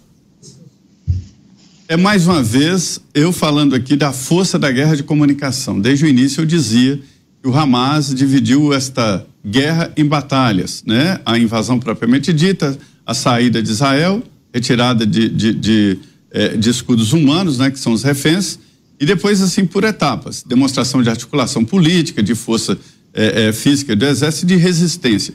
E por último, usaria as imagens de Israel contra Israel. É, o sistema de comunicação do Hamas é muito forte, é muito bem elaborado. As imagens são cuidadosamente traçadas para provocar esse, esses dados que estão sendo colocados. É, o número de mortes, o número de mortes de crianças, tudo isso é jogado no não é por acaso. É uma guerra de comunicação. E Israel está sendo vencido nessa guerra de comunicação. Provocou nos Estados Unidos um, um, um, um sentimento muito forte ali de, de, de, de constrangimento. Porque mesmo nos Estados Unidos, o sistema de defesa, que é uma defesa, é um contra-ataque de Israel, está sendo desleal. Né? As pessoas falam, não, isso aí também há um exagero. Exagero porque não conhece a realidade de lá e não sabe o que é ter como vizinho um Hamas que é capaz de tudo. Né? Mas, enfim, agora Israel ficou sem, sem o que fazer. Ou abre esta exceção, que ela é danosa para a estratégia de Israel, ou fica contra o mundo inteiro, né? Então, é uma trégua forçada. Eu nunca vi nada parecido em termos de guerra. Que bom se, se acontecesse o mesmo com Putin lá sobre esse ataque à Ucrânia, né? Mota, você pediu, né? É, ninguém, é, eu só queria mais fazer lembra, observação né? aqui, uma, é, uma ligeira discordância com o Zé. Eu não acho que Israel foi vencido. O que eu, o que eu acho que está acontecendo agora é o que Israel foi forçado a fazer um pacto com o diabo, porque o diabo está com 250 pessoas e o diabo vai matar essas pessoas ou fazer coisas piores. Então é um. É jogar um, nas costas de Israel. E vai jogar. Não, Zé, eu acho que Israel não está preocupada com receber alguma coisa pelas costas, porque isso é a história de Israel. Eu acho que o que está acontecendo é que há 250 famílias que estão com esperança de que as suas, uh, uh, seus parentes retornem. Acho que essa é a grande pressão. É um pacto com o diabo. Esse acordo foi descrito o, nesses Mota, termos. Vai lá, Dantas. Você está você tá cert, você tá certíssimo, porque tem uma questão que ela é, é, é, que é moral, é uma guerra também, né, de princípios. A gente sabe que do lado do Hamas não há qualquer moralidade. Ao contrário, só há barbárie. Do lado de Israel não. Você tem uma sociedade é, com que, que tem um, que tem uma profunda convicção moral religiosa, tem uma ética própria é, existe um histórico de atuações do governo de Israel, inclusive fazendo concessões como essas que estão sendo feitas agora, para recuperar restos mortais de israelenses que foram sequestrados, assassinados, e depois eles precisam, né, fazem a concessão justamente é, nessa, nessa é, é, barganha né, bárbara que é feita, para quê? Para poder dar um enterro digno, dar um sepultamento digno para esses mortos, esses israelenses, esses judeus mortos, justamente para dar conforto para as famílias. Então, é sim um sentimento que, que é impregnado na sociedade é, israelense e que naturalmente serve também como pressão interna no próprio governo, justamente que não tem como. Eles precisam fazer concessões, tanto é que estão concedendo aqui, estão fazendo, estão liberando três terroristas para cada para cada refém israelense, é, justamente para ter para tê-los de volta, né, para recuperá-los, resgatá-los resgatá com vida. E isso tem um valor enorme. Né? Agora, isso só mostra o abismo moral desta guerra. De um lado, Israel, um Estado democrático, um Estado de Direito, e do outro lado, a barbárie absoluta. Nós temos um uma guerra terrorista. parecida aqui, nós temos uma guerra aqui no Brasil que é parecida, né? É, é, muita gente defende que a polícia entre nas comunidades, nas favelas, no, enfim, nos redutos e que arrebente tudo e, e prenda e mate o, o, os traficantes que usam a população como escudo. Então, é, é, muita gente está escrevendo sobre esta semelhança, e há sim semelhança entre o crime organizado aqui e o terrorismo lá na faixa de Gaza. Vou passar para o Beraldo, mas o, o, Zé Maria, isso que você disse há pouco, eu já escutei de outras pessoas, inclusive analistas, porque Beraldo, ainda que esse conflito esteja em curso, não é incomum escutar justamente quem diz: olha, independentemente do que acontecer, o Hamas já ganhou essa guerra, da maneira mais suja, mas ganhou. É, mas tem um elemento daquilo que foi dito pelo Zé Maria, que é a guerra de comunicação. A gente precisa lembrar que Netanyahu se aproximou de lideranças da direita, se aproximou de Bolsonaro, se aproximou de Donald Trump, e isso foi gerando esse incômodo na esquerda mundial, porque um líder que se aproxima de Donald Trump, ele é visto, inclusive, pela Europa, pela esquerda, como alguém a ser repudiado. E a gente sabe que inúmeros veículos de imprensa ao redor do mundo estão dominados por jornalistas de esquerda e que vão valorizar a versão contra Israel, mesmo que isso implique em defender terroristas, estupradores, assassinos de crianças e de idosos. A gente chegou no mundo que está vivendo uma loucura, porque é indefensável o que está sendo feito agora. Você ter gente como ontem citamos aqui uma judia, que era chefe do setor de poesia da revista do New York Times, judia, pediu demissão porque não concorda com a, a forma como o New York Times está cobrindo a guerra, que os palestinos são pobres coitados. Isso é uma loucura, isso é uma viagem muito doida, porque ninguém em sã consciência. Como é que podem ser? Eu vi uma bandeira, hoje, uma foto de uma bandeira é, é, nos Estados Unidos trans a favor da Palestina. Ora, vai ser trans na Palestina, vai ver o que, que acontece com você. Então as pessoas estão muito loucas, não pela lógica, não por aquilo que realmente representa, mas elas acham que defender esse tipo de comportamento é um statement político, é dizer que são contra a direita, que Israel é de direita e blá, blá, blá, blá, blá. Mas vivemos hoje esse, esse, essa faixa da população ocidental, ela está carecendo de sanidade. Ela foi dominada por uma burrice injustificável. Tem uma outra informação. O governador de São Paulo, Tarcísio de Freitas, ele confirmou presença na posse do presidente eleito da Argentina, Javier Milei. Além dele, o governador de Santa Catarina, Jorginho Melo, também deve comparecer.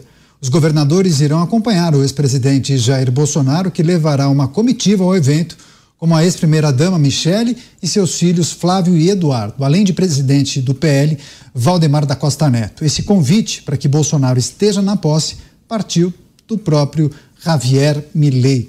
Roberto Mota, Mota, é normal e esperado que políticos brasileiros mais à direita procurem manter uma relação mais próxima com Javier Milei e o quanto esse intercâmbio pode ser benéfico para o Brasil, inclusive?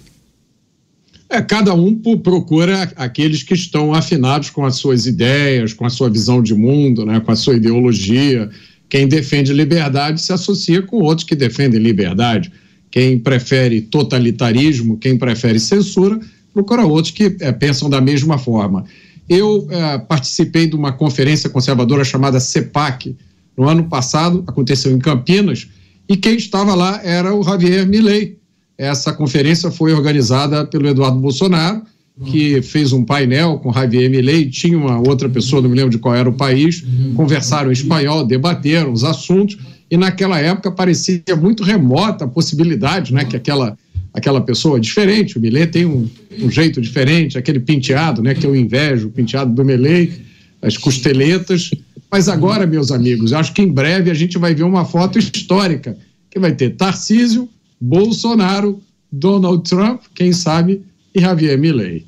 Pois é, José Maria Trindade, os políticos e também governadores mais à direita enaltecem a vitória de Javier Milei. Agora, existem semelhanças importantes entre esses políticos desses dois países?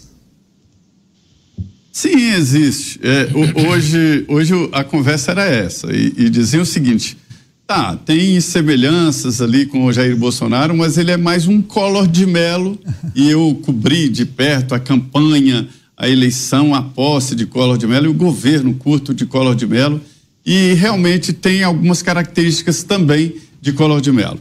Então, esse processo é o seguinte, eu vou dar uma geral. Primeiro, governo é, é, vai é, levar a institucionalidade na frente nas relações com o futuro governo Milley. É uma decisão. Lula não, não quer muita ligação, já disse que não precisa gostar. Quando ele disse isso, é porque ele fala francamente: não gosto, presidente Lula, não gosto, tá. Aí, mas são 25 bilhões de dólares de exportação. Brasil, Argentina. Então é preciso cuidar desta institucionalidade e um grupo do Itamaraty já está, já está trabalhando para isso. Após, como Lula não vai, aí a oposição tomou conta.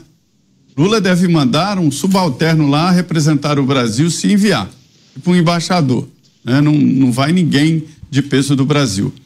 O presidente Jair Bolsonaro foi convidado, vai levar é, é o, o, governador Tarcísio, o governador Jorginho Melo, e aqui hoje eu conversei com Valdemar da Costa Neto, vai também, o presidente do PP, Ciro Nogueira, vai também, o senador Flávio Bolsonaro, o senador Espiridião Amin, mas outros deputados é, é, é, também aliados ao ex-presidente Jair Bolsonaro, é uma comitiva muito grande. Então, essa comitiva vai fazer uma força muito grande na posse do Milei.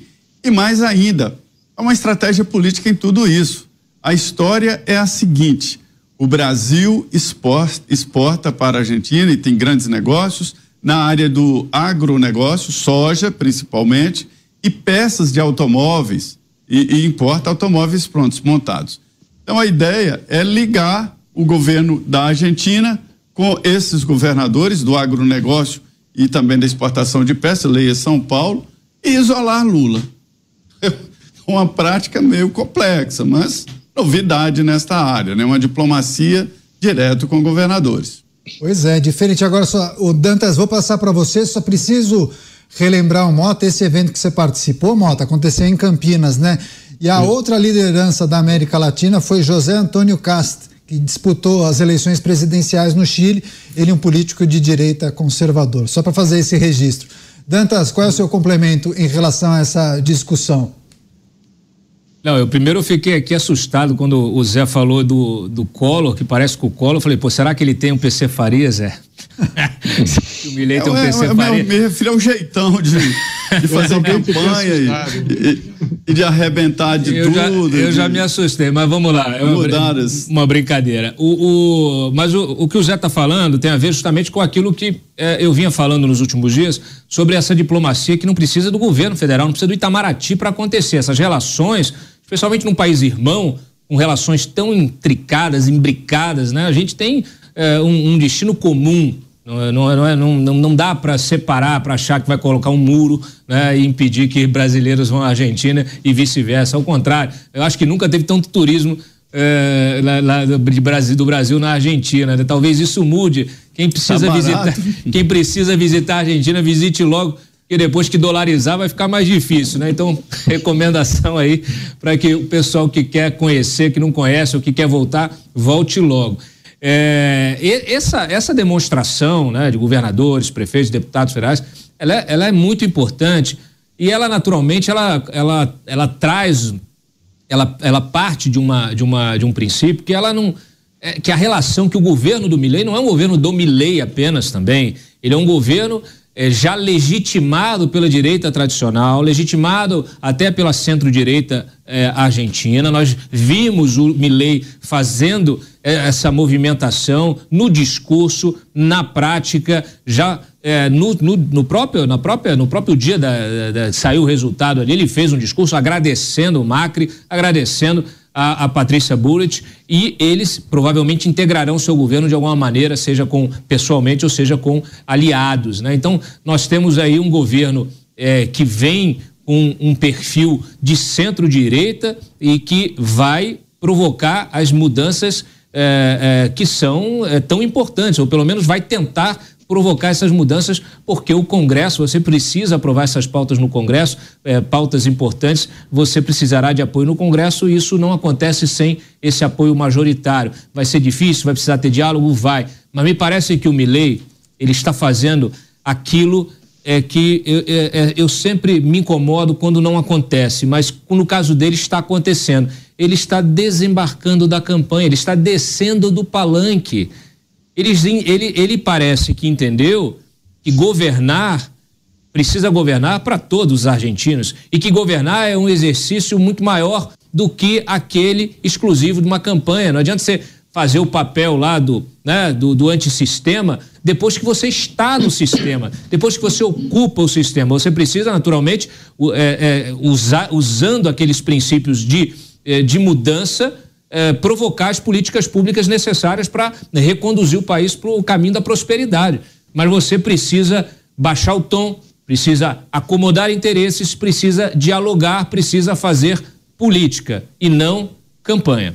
Inclusive, ele já conversou com o Papa Francisco, viu? Ele que chegou a criticar por diversas vezes o Papa, conversou ontem ou no dia de hoje com o Papa Francisco. Beraldo, sua contribuição, fato de Milei não querer estar próximo ao presidente brasileiro, isso deve estremecer de alguma maneira as relações comerciais com o Brasil ou não? É papo furado isso?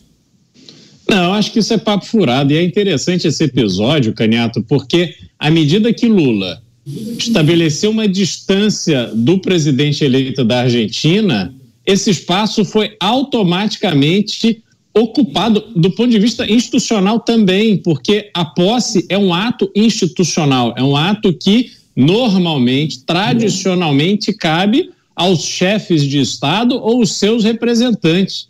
Milley simplesmente ignorou. E faz muito bem o governador de Santa Catarina, Jorginho Melo, estar presente, assim como o governador de São Paulo, Tarcísio de Freitas, porque Santa Catarina tem fronteira com a Argentina, tem que fortalecer o comércio. São Paulo tem muito, já troca muito, tem muito a crescer com a melhora da situação econômica da Argentina. Então, os estados, eles não podem, não devem ficar à mercê da iniciativa e da vontade do governo federal. Eles têm que tomar as rédeas e ir fazendo os movimentos necessários para preservarem e fortalecerem os negócios dos seus estados. Está certíssimo. E esse espaço que eles estão ocupando, Lula e o governo atual não vão recuperar, Agora, não.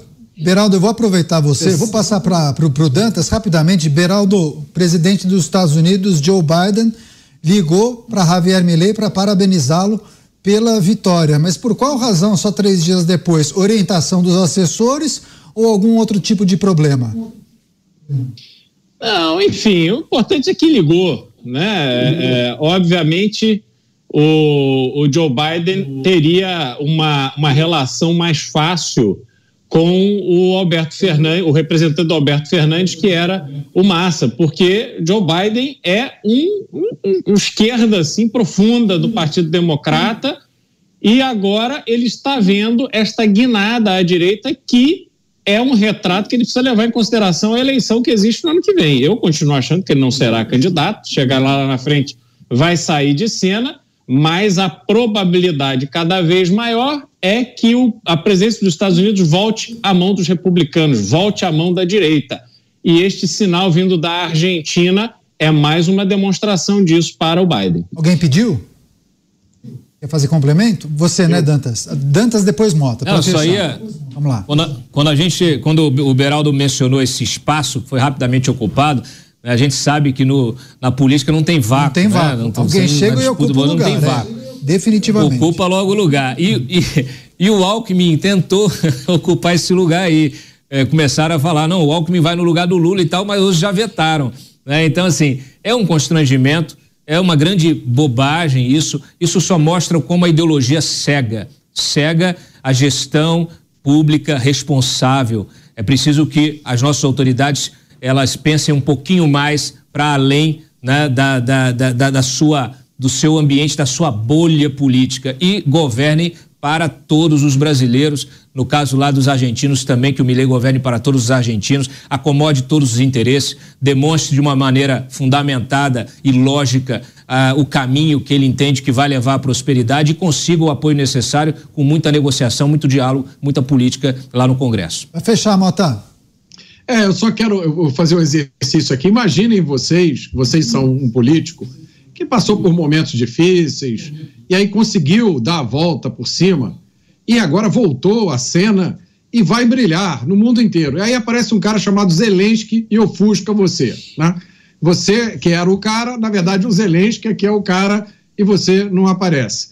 Aí o tempo passa, a guerra da Ucrânia sai de, de, de foco, as coisas mudam, começa uma guerra lá em Israel, e aí você diz: não, agora é minha vez, agora eu, eu vou brilhar. Aí aparece um cara chamado Milley, que vai ser né, o, o cara que vai brilhar pelos próximos anos.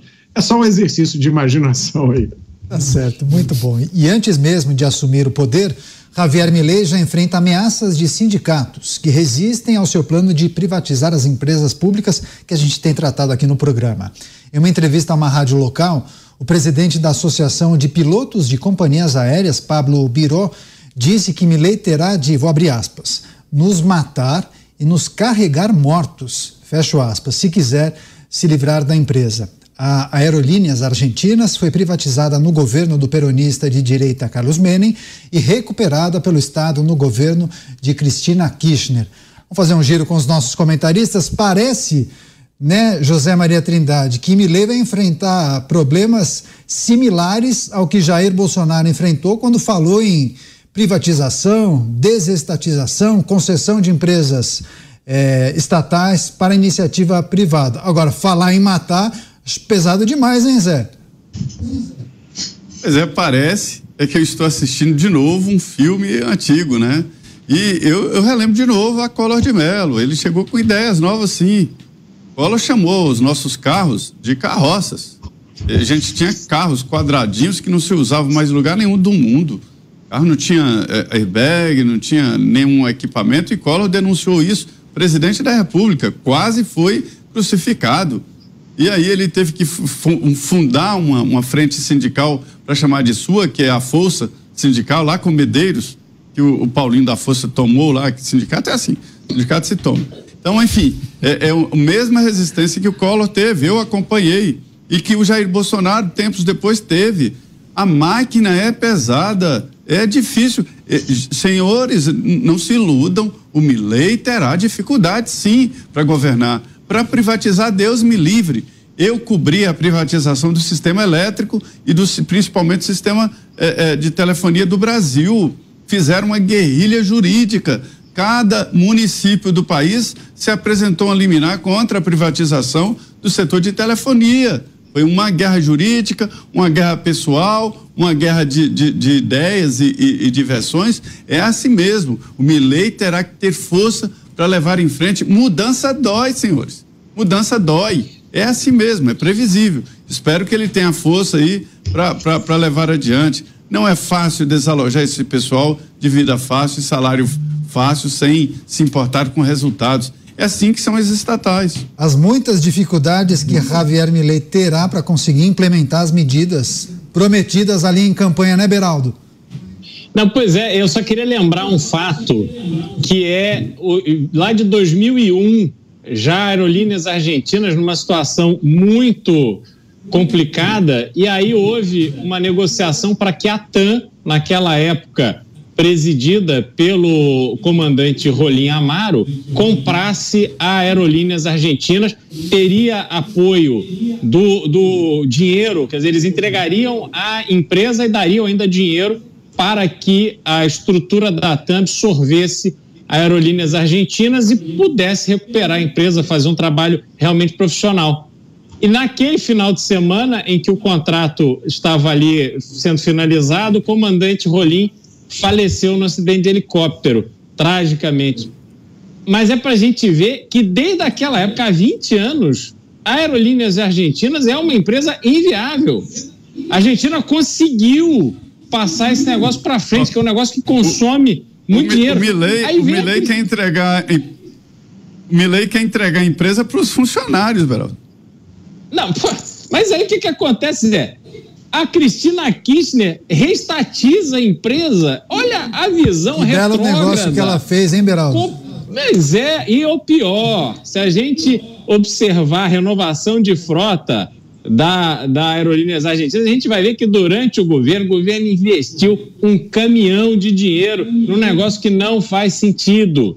É preciso encontrar outras soluções para a questão de transporte da Argentina, que é importante e estratégico, mas não absorvendo o dinheiro público da forma que acontece. Então, isso é um problema, quer dizer, é, é a, foi a Varig, né, que também, de alguma forma, era gerida pelos funcionários, virou um pipinaço que depois desapareceu. Pois é, deixa eu virar a página, preciso trazer um destaque que chega de Brasília. Temos as imagens do Senado Federal, a produção vai colocar, inclusive, imagens ao vivo do Senado Federal. Proposta de emenda à Constituição que limita as decisões monocráticas em tribunais superiores, a gente tem chamado daqui que a PEC que limita os poderes do Supremo Tribunal Federal.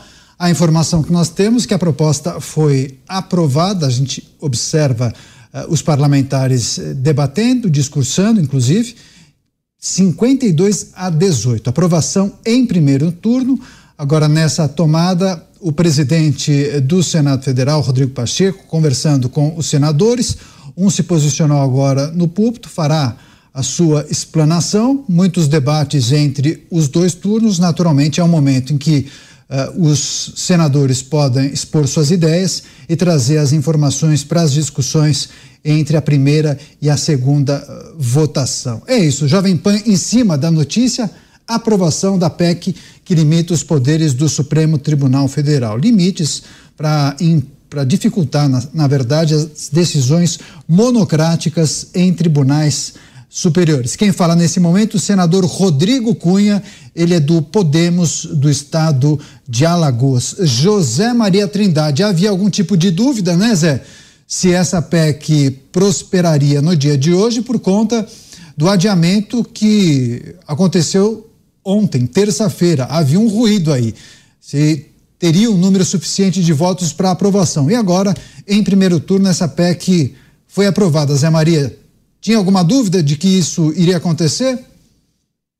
É, a proposta de emenda à Constituição é um instrumento muito peculiar e muito nobre. É tanto que um senador ou um deputado eh, não podem apresentar emenda à Constituição. Para um senador apresentar uma emenda à Constituição, ele tem que reunir 49 assinaturas. Mas o presidente da República pode, o presidente do Senado pode também, ou os líderes que representam os parlamentares, para se ter uma ideia de como a emenda à Constituição foi banalizada no Brasil, mas o Constituinte tratou a emenda como uma coisa séria, difícil de ser aprovada. já são, é, é, a última conta que eu fiz tinha 132 emendas à Constituição aprovadas, algumas é, é, repetindo o mesmo artigo para se ter uma ideia. Nesse caso aí, havia dúvida, porque é preciso 49 dos 81 votos do Senado Federal. Né? É, e é preciso 49, é, é, é o chamado, é, é, o quórum qualitativo, é, é preciso 49. Se tiver 48 contra 1, não aprova. E aí fizeram um teste.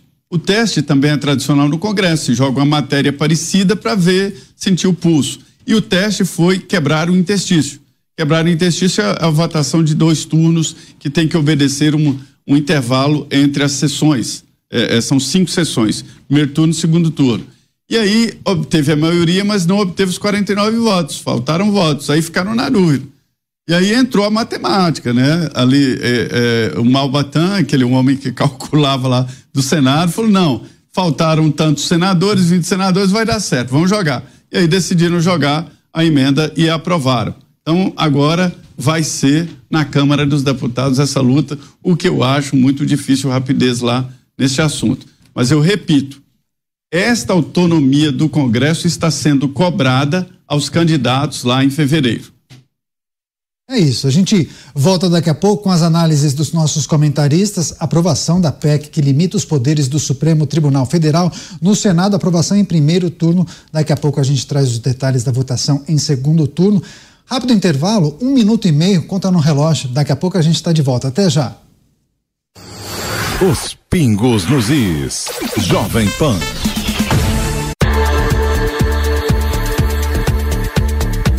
Estamos de volta com o programa Os Pingos nos Is, repercutindo os principais assuntos do dia com os nossos comentaristas e trouxemos há pouco, antes do intervalo, a informação daquela PEC que limita os poderes do Supremo Tribunal Federal. Essa proposta de emenda à Constituição foi aprovada em primeiro turno no Senado Federal, 52 votos favoráveis a 18 contrários, e os senadores, inclusive, já iniciaram o segundo turno da votação.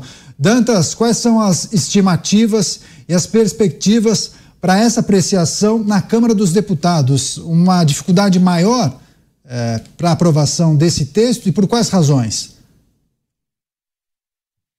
Olha, eh, a própria formação né, do Senado é diferente da formação da Câmara, a disposição de forças é diferente, mas existe eh, um, uma questão comum, que foi mencionada até pelo Zé Maria aqui no início é, o que está, o pano de fundo dessa, dessa história toda, que são as sinalizações daqueles que pretendem disputar a presidência da Câmara e do Senado em fevereiro de 2025.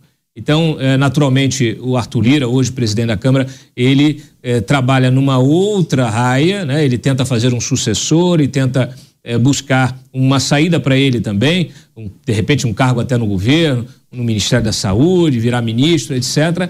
É, mas vai ser uma disputa mais é, difícil, porque você tem também candidato do PSD, do Kassab, você tem o governo também ainda sinalizando se vai apoiar o candidato, se vai lançar candidato próprio. Enfim, é, essa, essa questão, ela naturalmente não será é, apreciada agora. Nós temos uma, na Câmara uma agenda muito mais pesada do ponto de vista econômico, do ponto de vista aí dessa pauta arrecadatória do governo, é, e a Câmara vai se dedicar até o fim do ano e até o início do recesso parlamentar a essas pautas. Pode ser que seja retomada no ano que vem, caso este item passe a ser um item importante na equação da disputa pelo poder, pelo comando da Câmara no próximo ano.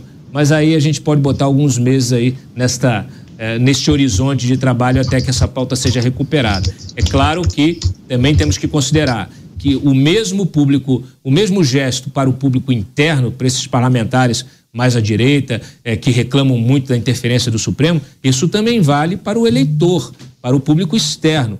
Como nós teremos é, eleições municipais no ano que vem, muitos candidatos que terão ou aliados disputando a prefeitura, ou que deixarão seus mandatos, ou que vão disputar prefeituras, é, eles vão buscar esse voto conservador, esse voto mais à direita, esse voto de, da indignação, né? esse voto anti, antissistema também. Então, todas essas pautas elas é, serão consideradas. Todas essas pautas que é, pretendem, vamos dizer assim, criar limites à atuação do Supremo, elas é, serão terão um valor ainda maior no ano eleitoral.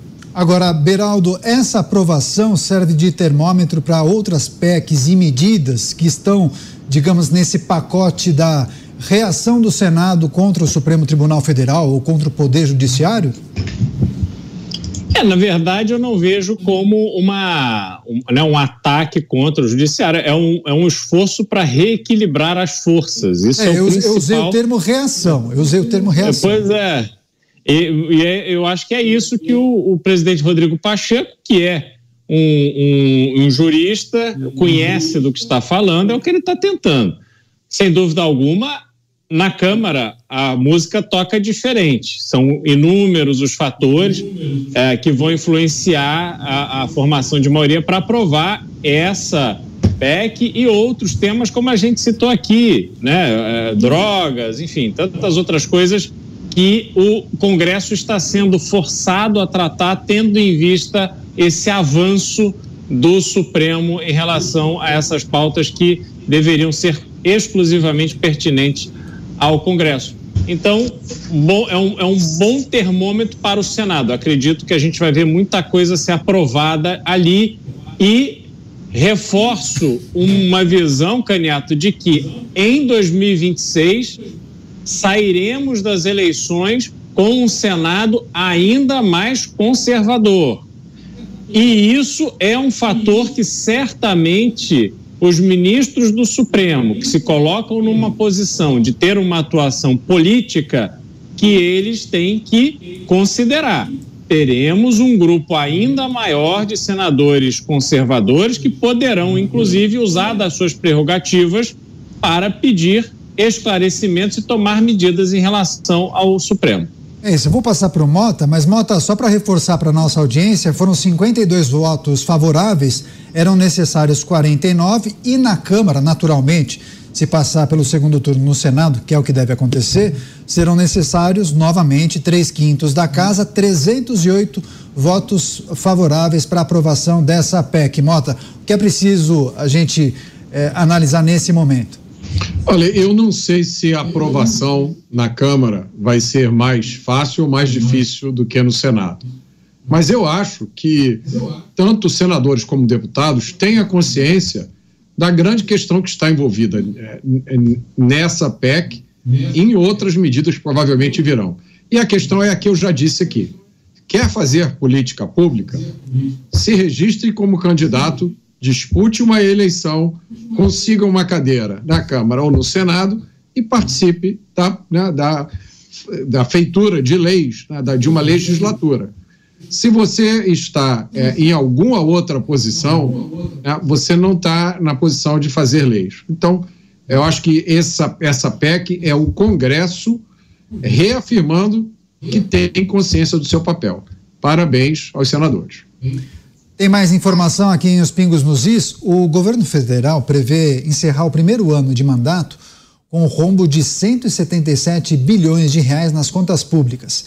Esse dado divulgado hoje, inclusive, supera os 141 bilhões de reais estimados pelo Ministério da Fazenda em setembro. Essa nova projeção significa um rombo de 1,7% do PIB, Produto Interno Bruto do país. A meta traçada pelo governo previa um déficit de até 1%. Como mostra a Folha de São Paulo, a Folha, na verdade, que apresenta esses dados, para a aferição oficial do cumprimento da meta, o resultado fiscal ainda vai ter uma piora adicional de 26 bilhões de reais, referentes ao resgate de valores abandonados nas contas do fundo PIS/PASEP. Na prática, esse rombo oficial chegaria a 203,4 bilhões de reais, 1,9% do PIB. E a LDO, Lei de Diretrizes Orçamentárias, autoriza oficialmente um rombo de até 213,6 bilhões de reais, o que corresponde a 2% do PIB. Portanto, os números não indicam um descumprimento formal da regra. Vamos girar com os nossos comentaristas. Vou começar essa rodada com o Cláudio Dantas. Dantas, são números uh, vultuosos, é uma situação, eh, eu imagino, muito delicada para os técnicos do Ministério da Fazenda isso aumenta demais a responsabilidade desse governo em conseguir cumprir a meta fiscal do ano que vem, zerar o déficit do país. Agora, para isso, tem dois caminhos eh, possíveis, digamos: corte de gastos ou aumento de receitas. Eu nem vou falar qual vai ser o caminho adotado, né? Bom, a, o objetivo é, é, é fazer o, o, o, alinhamento pela receita, buscar essa meta é, via alinhamento pela receita, o que é, é uma, uma, uma, uma, uma maluquice, né?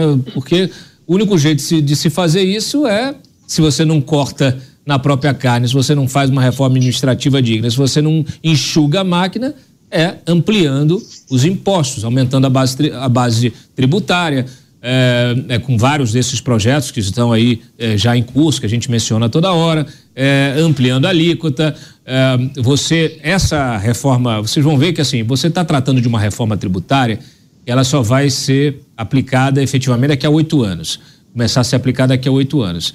É, só que existem vários projetos correndo paralelamente que são projetos de característica tributária, que, que tratam de legislação justamente da criação de impostos, né? a questão da, das apostas online, é, é, de, de, de, mudar o entendimento sobre isenções fiscais, como acontece com a questão é, do, da MP da subvenção, que já foi praticamente rejeitado. O governo vai ter que encaminhar um projeto, é, um projeto de lei com é, o mesmo conteúdo.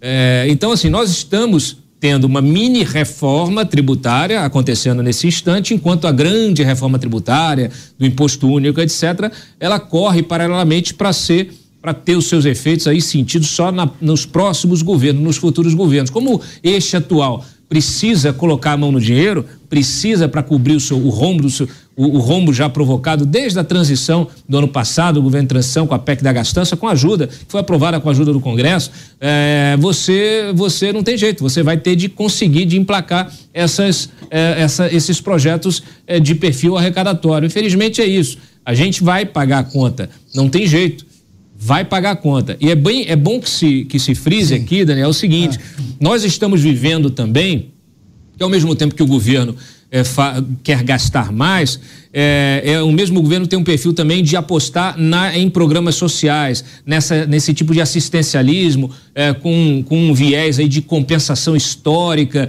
é, de resgate histórico, etc. e tal. A gente viu que, o que aconteceu na Argentina, porque não tem jeito. Quando você começa é, a aumentar, ampliar muito o contingente de pessoas que recebem, é, que recebem programa social, que recebem dinheiro público para se manter, você tem é, uma retração do próprio mercado de trabalho. As pessoas param de procurar emprego, porque elas estão sustentadas pelo Estado, só que o Estado não produz nada. Então, uma hora essa conta vai, vai, vai que essa conta não vai ser paga, né? Então isso é um problema enorme que precisa é, ter uma lupa do Congresso. Não é possível que se aprove de forma é, assim constante qualquer tipo de projeto, né? E o próprio Lira, no caso da Câmara, ele já disse inúmeras vezes que não vai não, não vai apoiar aumento de impostos. Então, é preciso também que se cobre do Lira essa resistência à sanha arrecadatória do governo. Eu vou aproveitar, Zé Maria, vou pedir para você também trazer sua reflexão sobre esse tema, mas é inusitado e eu preciso parabenizar quem colocou essa frase aí. A meta foi para o brejo. A meta foi para o brejo, Zé Maria?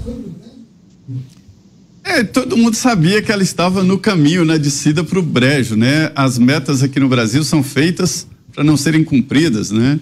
Já dizia a Dilma que quando a gente atinge a meta, a gente vai lá e dobra a meta, né? Então, Sempre foi assim. Agora, é, a reflexão que eu gostaria de fazer é sobre a dívida brasileira. Eu sou de uma geração, vocês não, mas eu sou de uma geração que tinha uma tal de Ana Maria, era uma fiscal do, do, do, do FMI, que chegava aqui com aquela pastinha e vinha analisar as contas do Brasil. Era um momento em que o Brasil tinha uma dívida externa horrorosa, muito alta, né? E ela vinha e pegava as contas lá, e, e, e é, é igual professora é, é, é, no ministro da Fazenda, olha, isso não pode, isso está errado, era assim. E, e, e, ela, toda poderosa, chegava aqui no Brasil e a gente ficava atrás dela, da Ana Maria, representante do FMI. E a dívida externa do Brasil ficou reduzida a quase nada. Hoje é 22 bilhões de reais, lá, 48 bilhões de dólares. Isto realmente não, não, não significa muito, né? É, para o Brasil, a dívida externa. Agora, a dívida interna cresceu e cresceu muito. Todos os países, eles convivem com dívida interna. A dívida dos Estados Unidos é muito maior do que a dívida interna nossa. Só que o PIB lá é muito maior. E nós estamos perigosamente atingindo o PIB. Hoje chegou a 70, 75%, 74 alguma coisa por cento do PIB, ou seja, uma dívida interna de 7, mais de 7 trilhões de reais. É mais do que o orçamento. Então a nossa dívida interna é mais do que tudo que se arrecada em um ano. Não é igual o PIB, o PIB é maior do que o orçamento, que o PIB é, soma as riquezas né, nacionais, serviços e produtos, o PIB é maior, mas está se aproximando do PIB. Então, há de, de, se chegar um momento que é preciso estancar isso. Chegamos a 80% do PIB, recuou. Isso lá em 2020. Foi, é, que eu me lembro, a maior, a maior relação dívida-PIB que teve o Brasil. Então, assim, é preciso resolver, porque isso aí, todo é, é, é extra, que fala, ah, estourou a meta e tal, isso vira dívida. Rombra vira dívida. E a dívida tem que ser paga. O Brasil está pagando mais de 2 trilhões de reais em juros, chamado bonitinho ali, serviço da dívida. É dinheiro do brasileiro que vai para o bolso de quem empresta ao Brasil, ou seja, quem aplica, né? E o Brasil perde a capacidade de investimento e de melhorar em várias e várias Total. áreas. Agora, Mota, o fato de um governo ter características e inclinações progressistas, isso proíbe essa administração de cortar gastos? Qual é a dificuldade? É uma proibição mental, porque o progressista ele acredita que o dinheiro se materializa do ar. A Margaret Thatcher já explicou, né, que o socialismo dura enquanto dura o dinheiro dos outros. Quando acaba o dinheiro dos outros, o socialismo acaba. É, e, e para lembrando aqui uma pegando uma coisa que o Dantas falou, o governo ele quebra a sua pedra, a sua perna e depois te dá uma muleta comprada com seu dinheiro. E você acha bonito, você acha bacana, é um benefício, é um programa social. Mas você só precisa do programa social porque você está no atraso criado pelo próprio governo. E aí, Zé, o que o Brasil fez foi trocar a dívida externa por uma dívida interna. A dívida externa sumiu e a dívida interna aumentou. E sabe o que é mais curioso? Uma parte das pessoas que tem essa dívida interna somos nós. As pessoas que compram letra do Tesouro, as pessoas que investem em papéis do governo. Então, você está ajudando a financiar a dívida do governo. Uma dívida que só cresce cada vez mais. É, e o Mota fez a conta, né? Cada um está devendo 30 mil, né? Dantas, depois o, o, o Beraldo. Você, Dantas. Mas você financia enquanto você acha que, dá pra, que, que o governo tem condição de pagar, né? Porque depois que, que, que o risco aumenta, você, ó, se livra dessas letras do tesouro. Ou desses, juro maior, né? Desses títulos todos. É, mas você vai negociar, você não vai negociar é, é, de, de, deixar o teu dinheiro ali como se fosse uma poupança para pegar daqui a 10 anos, você não sabe se daqui a 10 anos ainda vai existir é, o, o, Brasil. Se bem que dizem que o Brasil é muito grande, né? Para quebrar, que já quebrou várias vezes, vai continuar quebrando.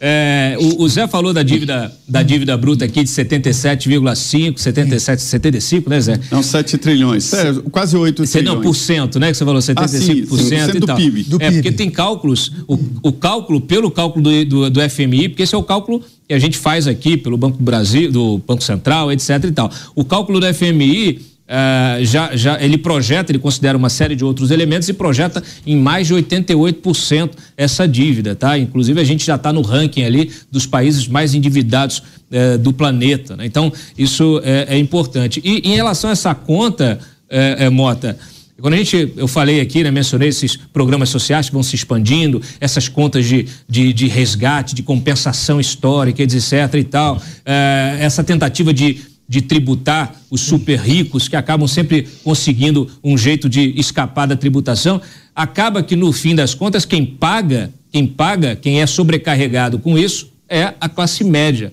que normalmente trabalha, paga os seus impostos, declara tudo, né, e quer tentar levar uma vida é, tranquila. A classe média é o que sustenta a economia de um país, é bom que se diga. É, se você empobrece a classe média, você empobrece o país de uma maneira brutal. E aí você expande essa desigualdade e você faz com que é, haja um colapso econômico, como está acontecendo na Argentina. Comentário do Beraldo. Como aconteceu na Depois Venezuela. do intervalo, Mota, acho que Mota tem 10 segundos para só arrematar. Acho que é isso, né, Mota? 10 segundos. É, é isso que eu ia dizer. Não procure em outro lugar a explicação para o sucesso do Milley. Tá aí, o Dantas explicou tudo. Rápida parada, daqui a pouco a gente volta com o comentário do Beraldo e mais informação a gente conta com você. Até já. Os pingos nos is. Jovem Pan.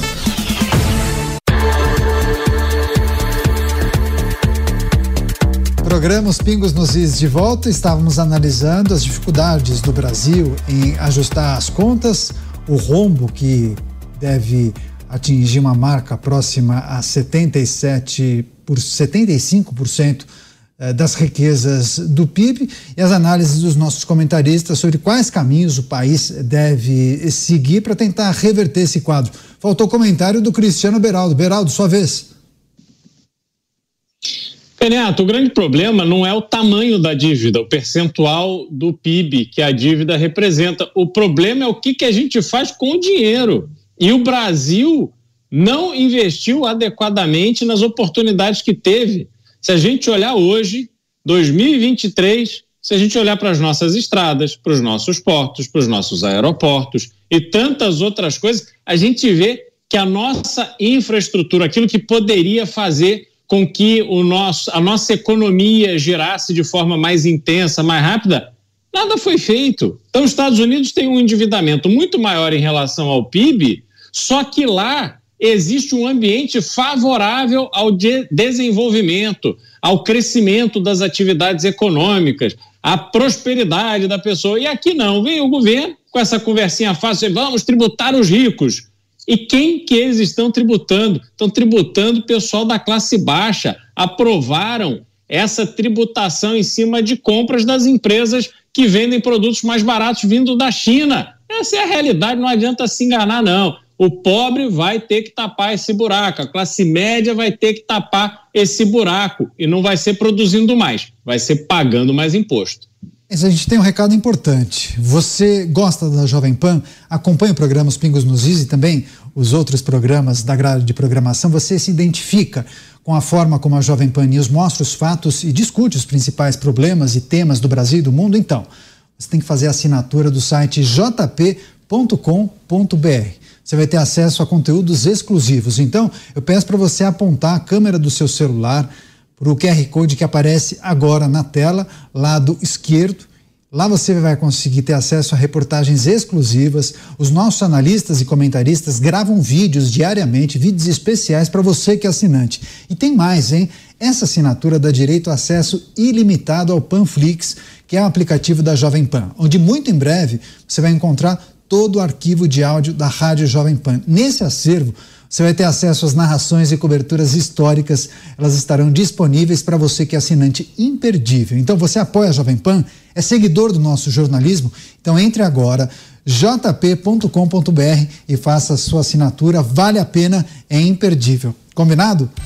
Não temos mais tempo, ponto final nessa edição. Agradecemos demais a sua companhia e audiência e quero agradecer demais aos amigos, analistas aqui da Jovem Pan News, José Maria Trindade e Cláudio Dantas em Brasília, Cristiano Beraldo nos Estados Unidos e do Rio de Janeiro, Roberto Mota. Amigos, boa noite, grande abraço, até amanhã. A gente agradece muito você pela audiência, pela parceria. Aqui em Os Pingos nos Is, valeu demais. Na sequência, Jornal Jovem Pan e o resumo das informações do dia. Jovem Pan, jornalismo independente. A opinião dos nossos comentaristas não reflete necessariamente a opinião do Grupo Jovem Pan de Comunicação. Realização Jovem Pan News.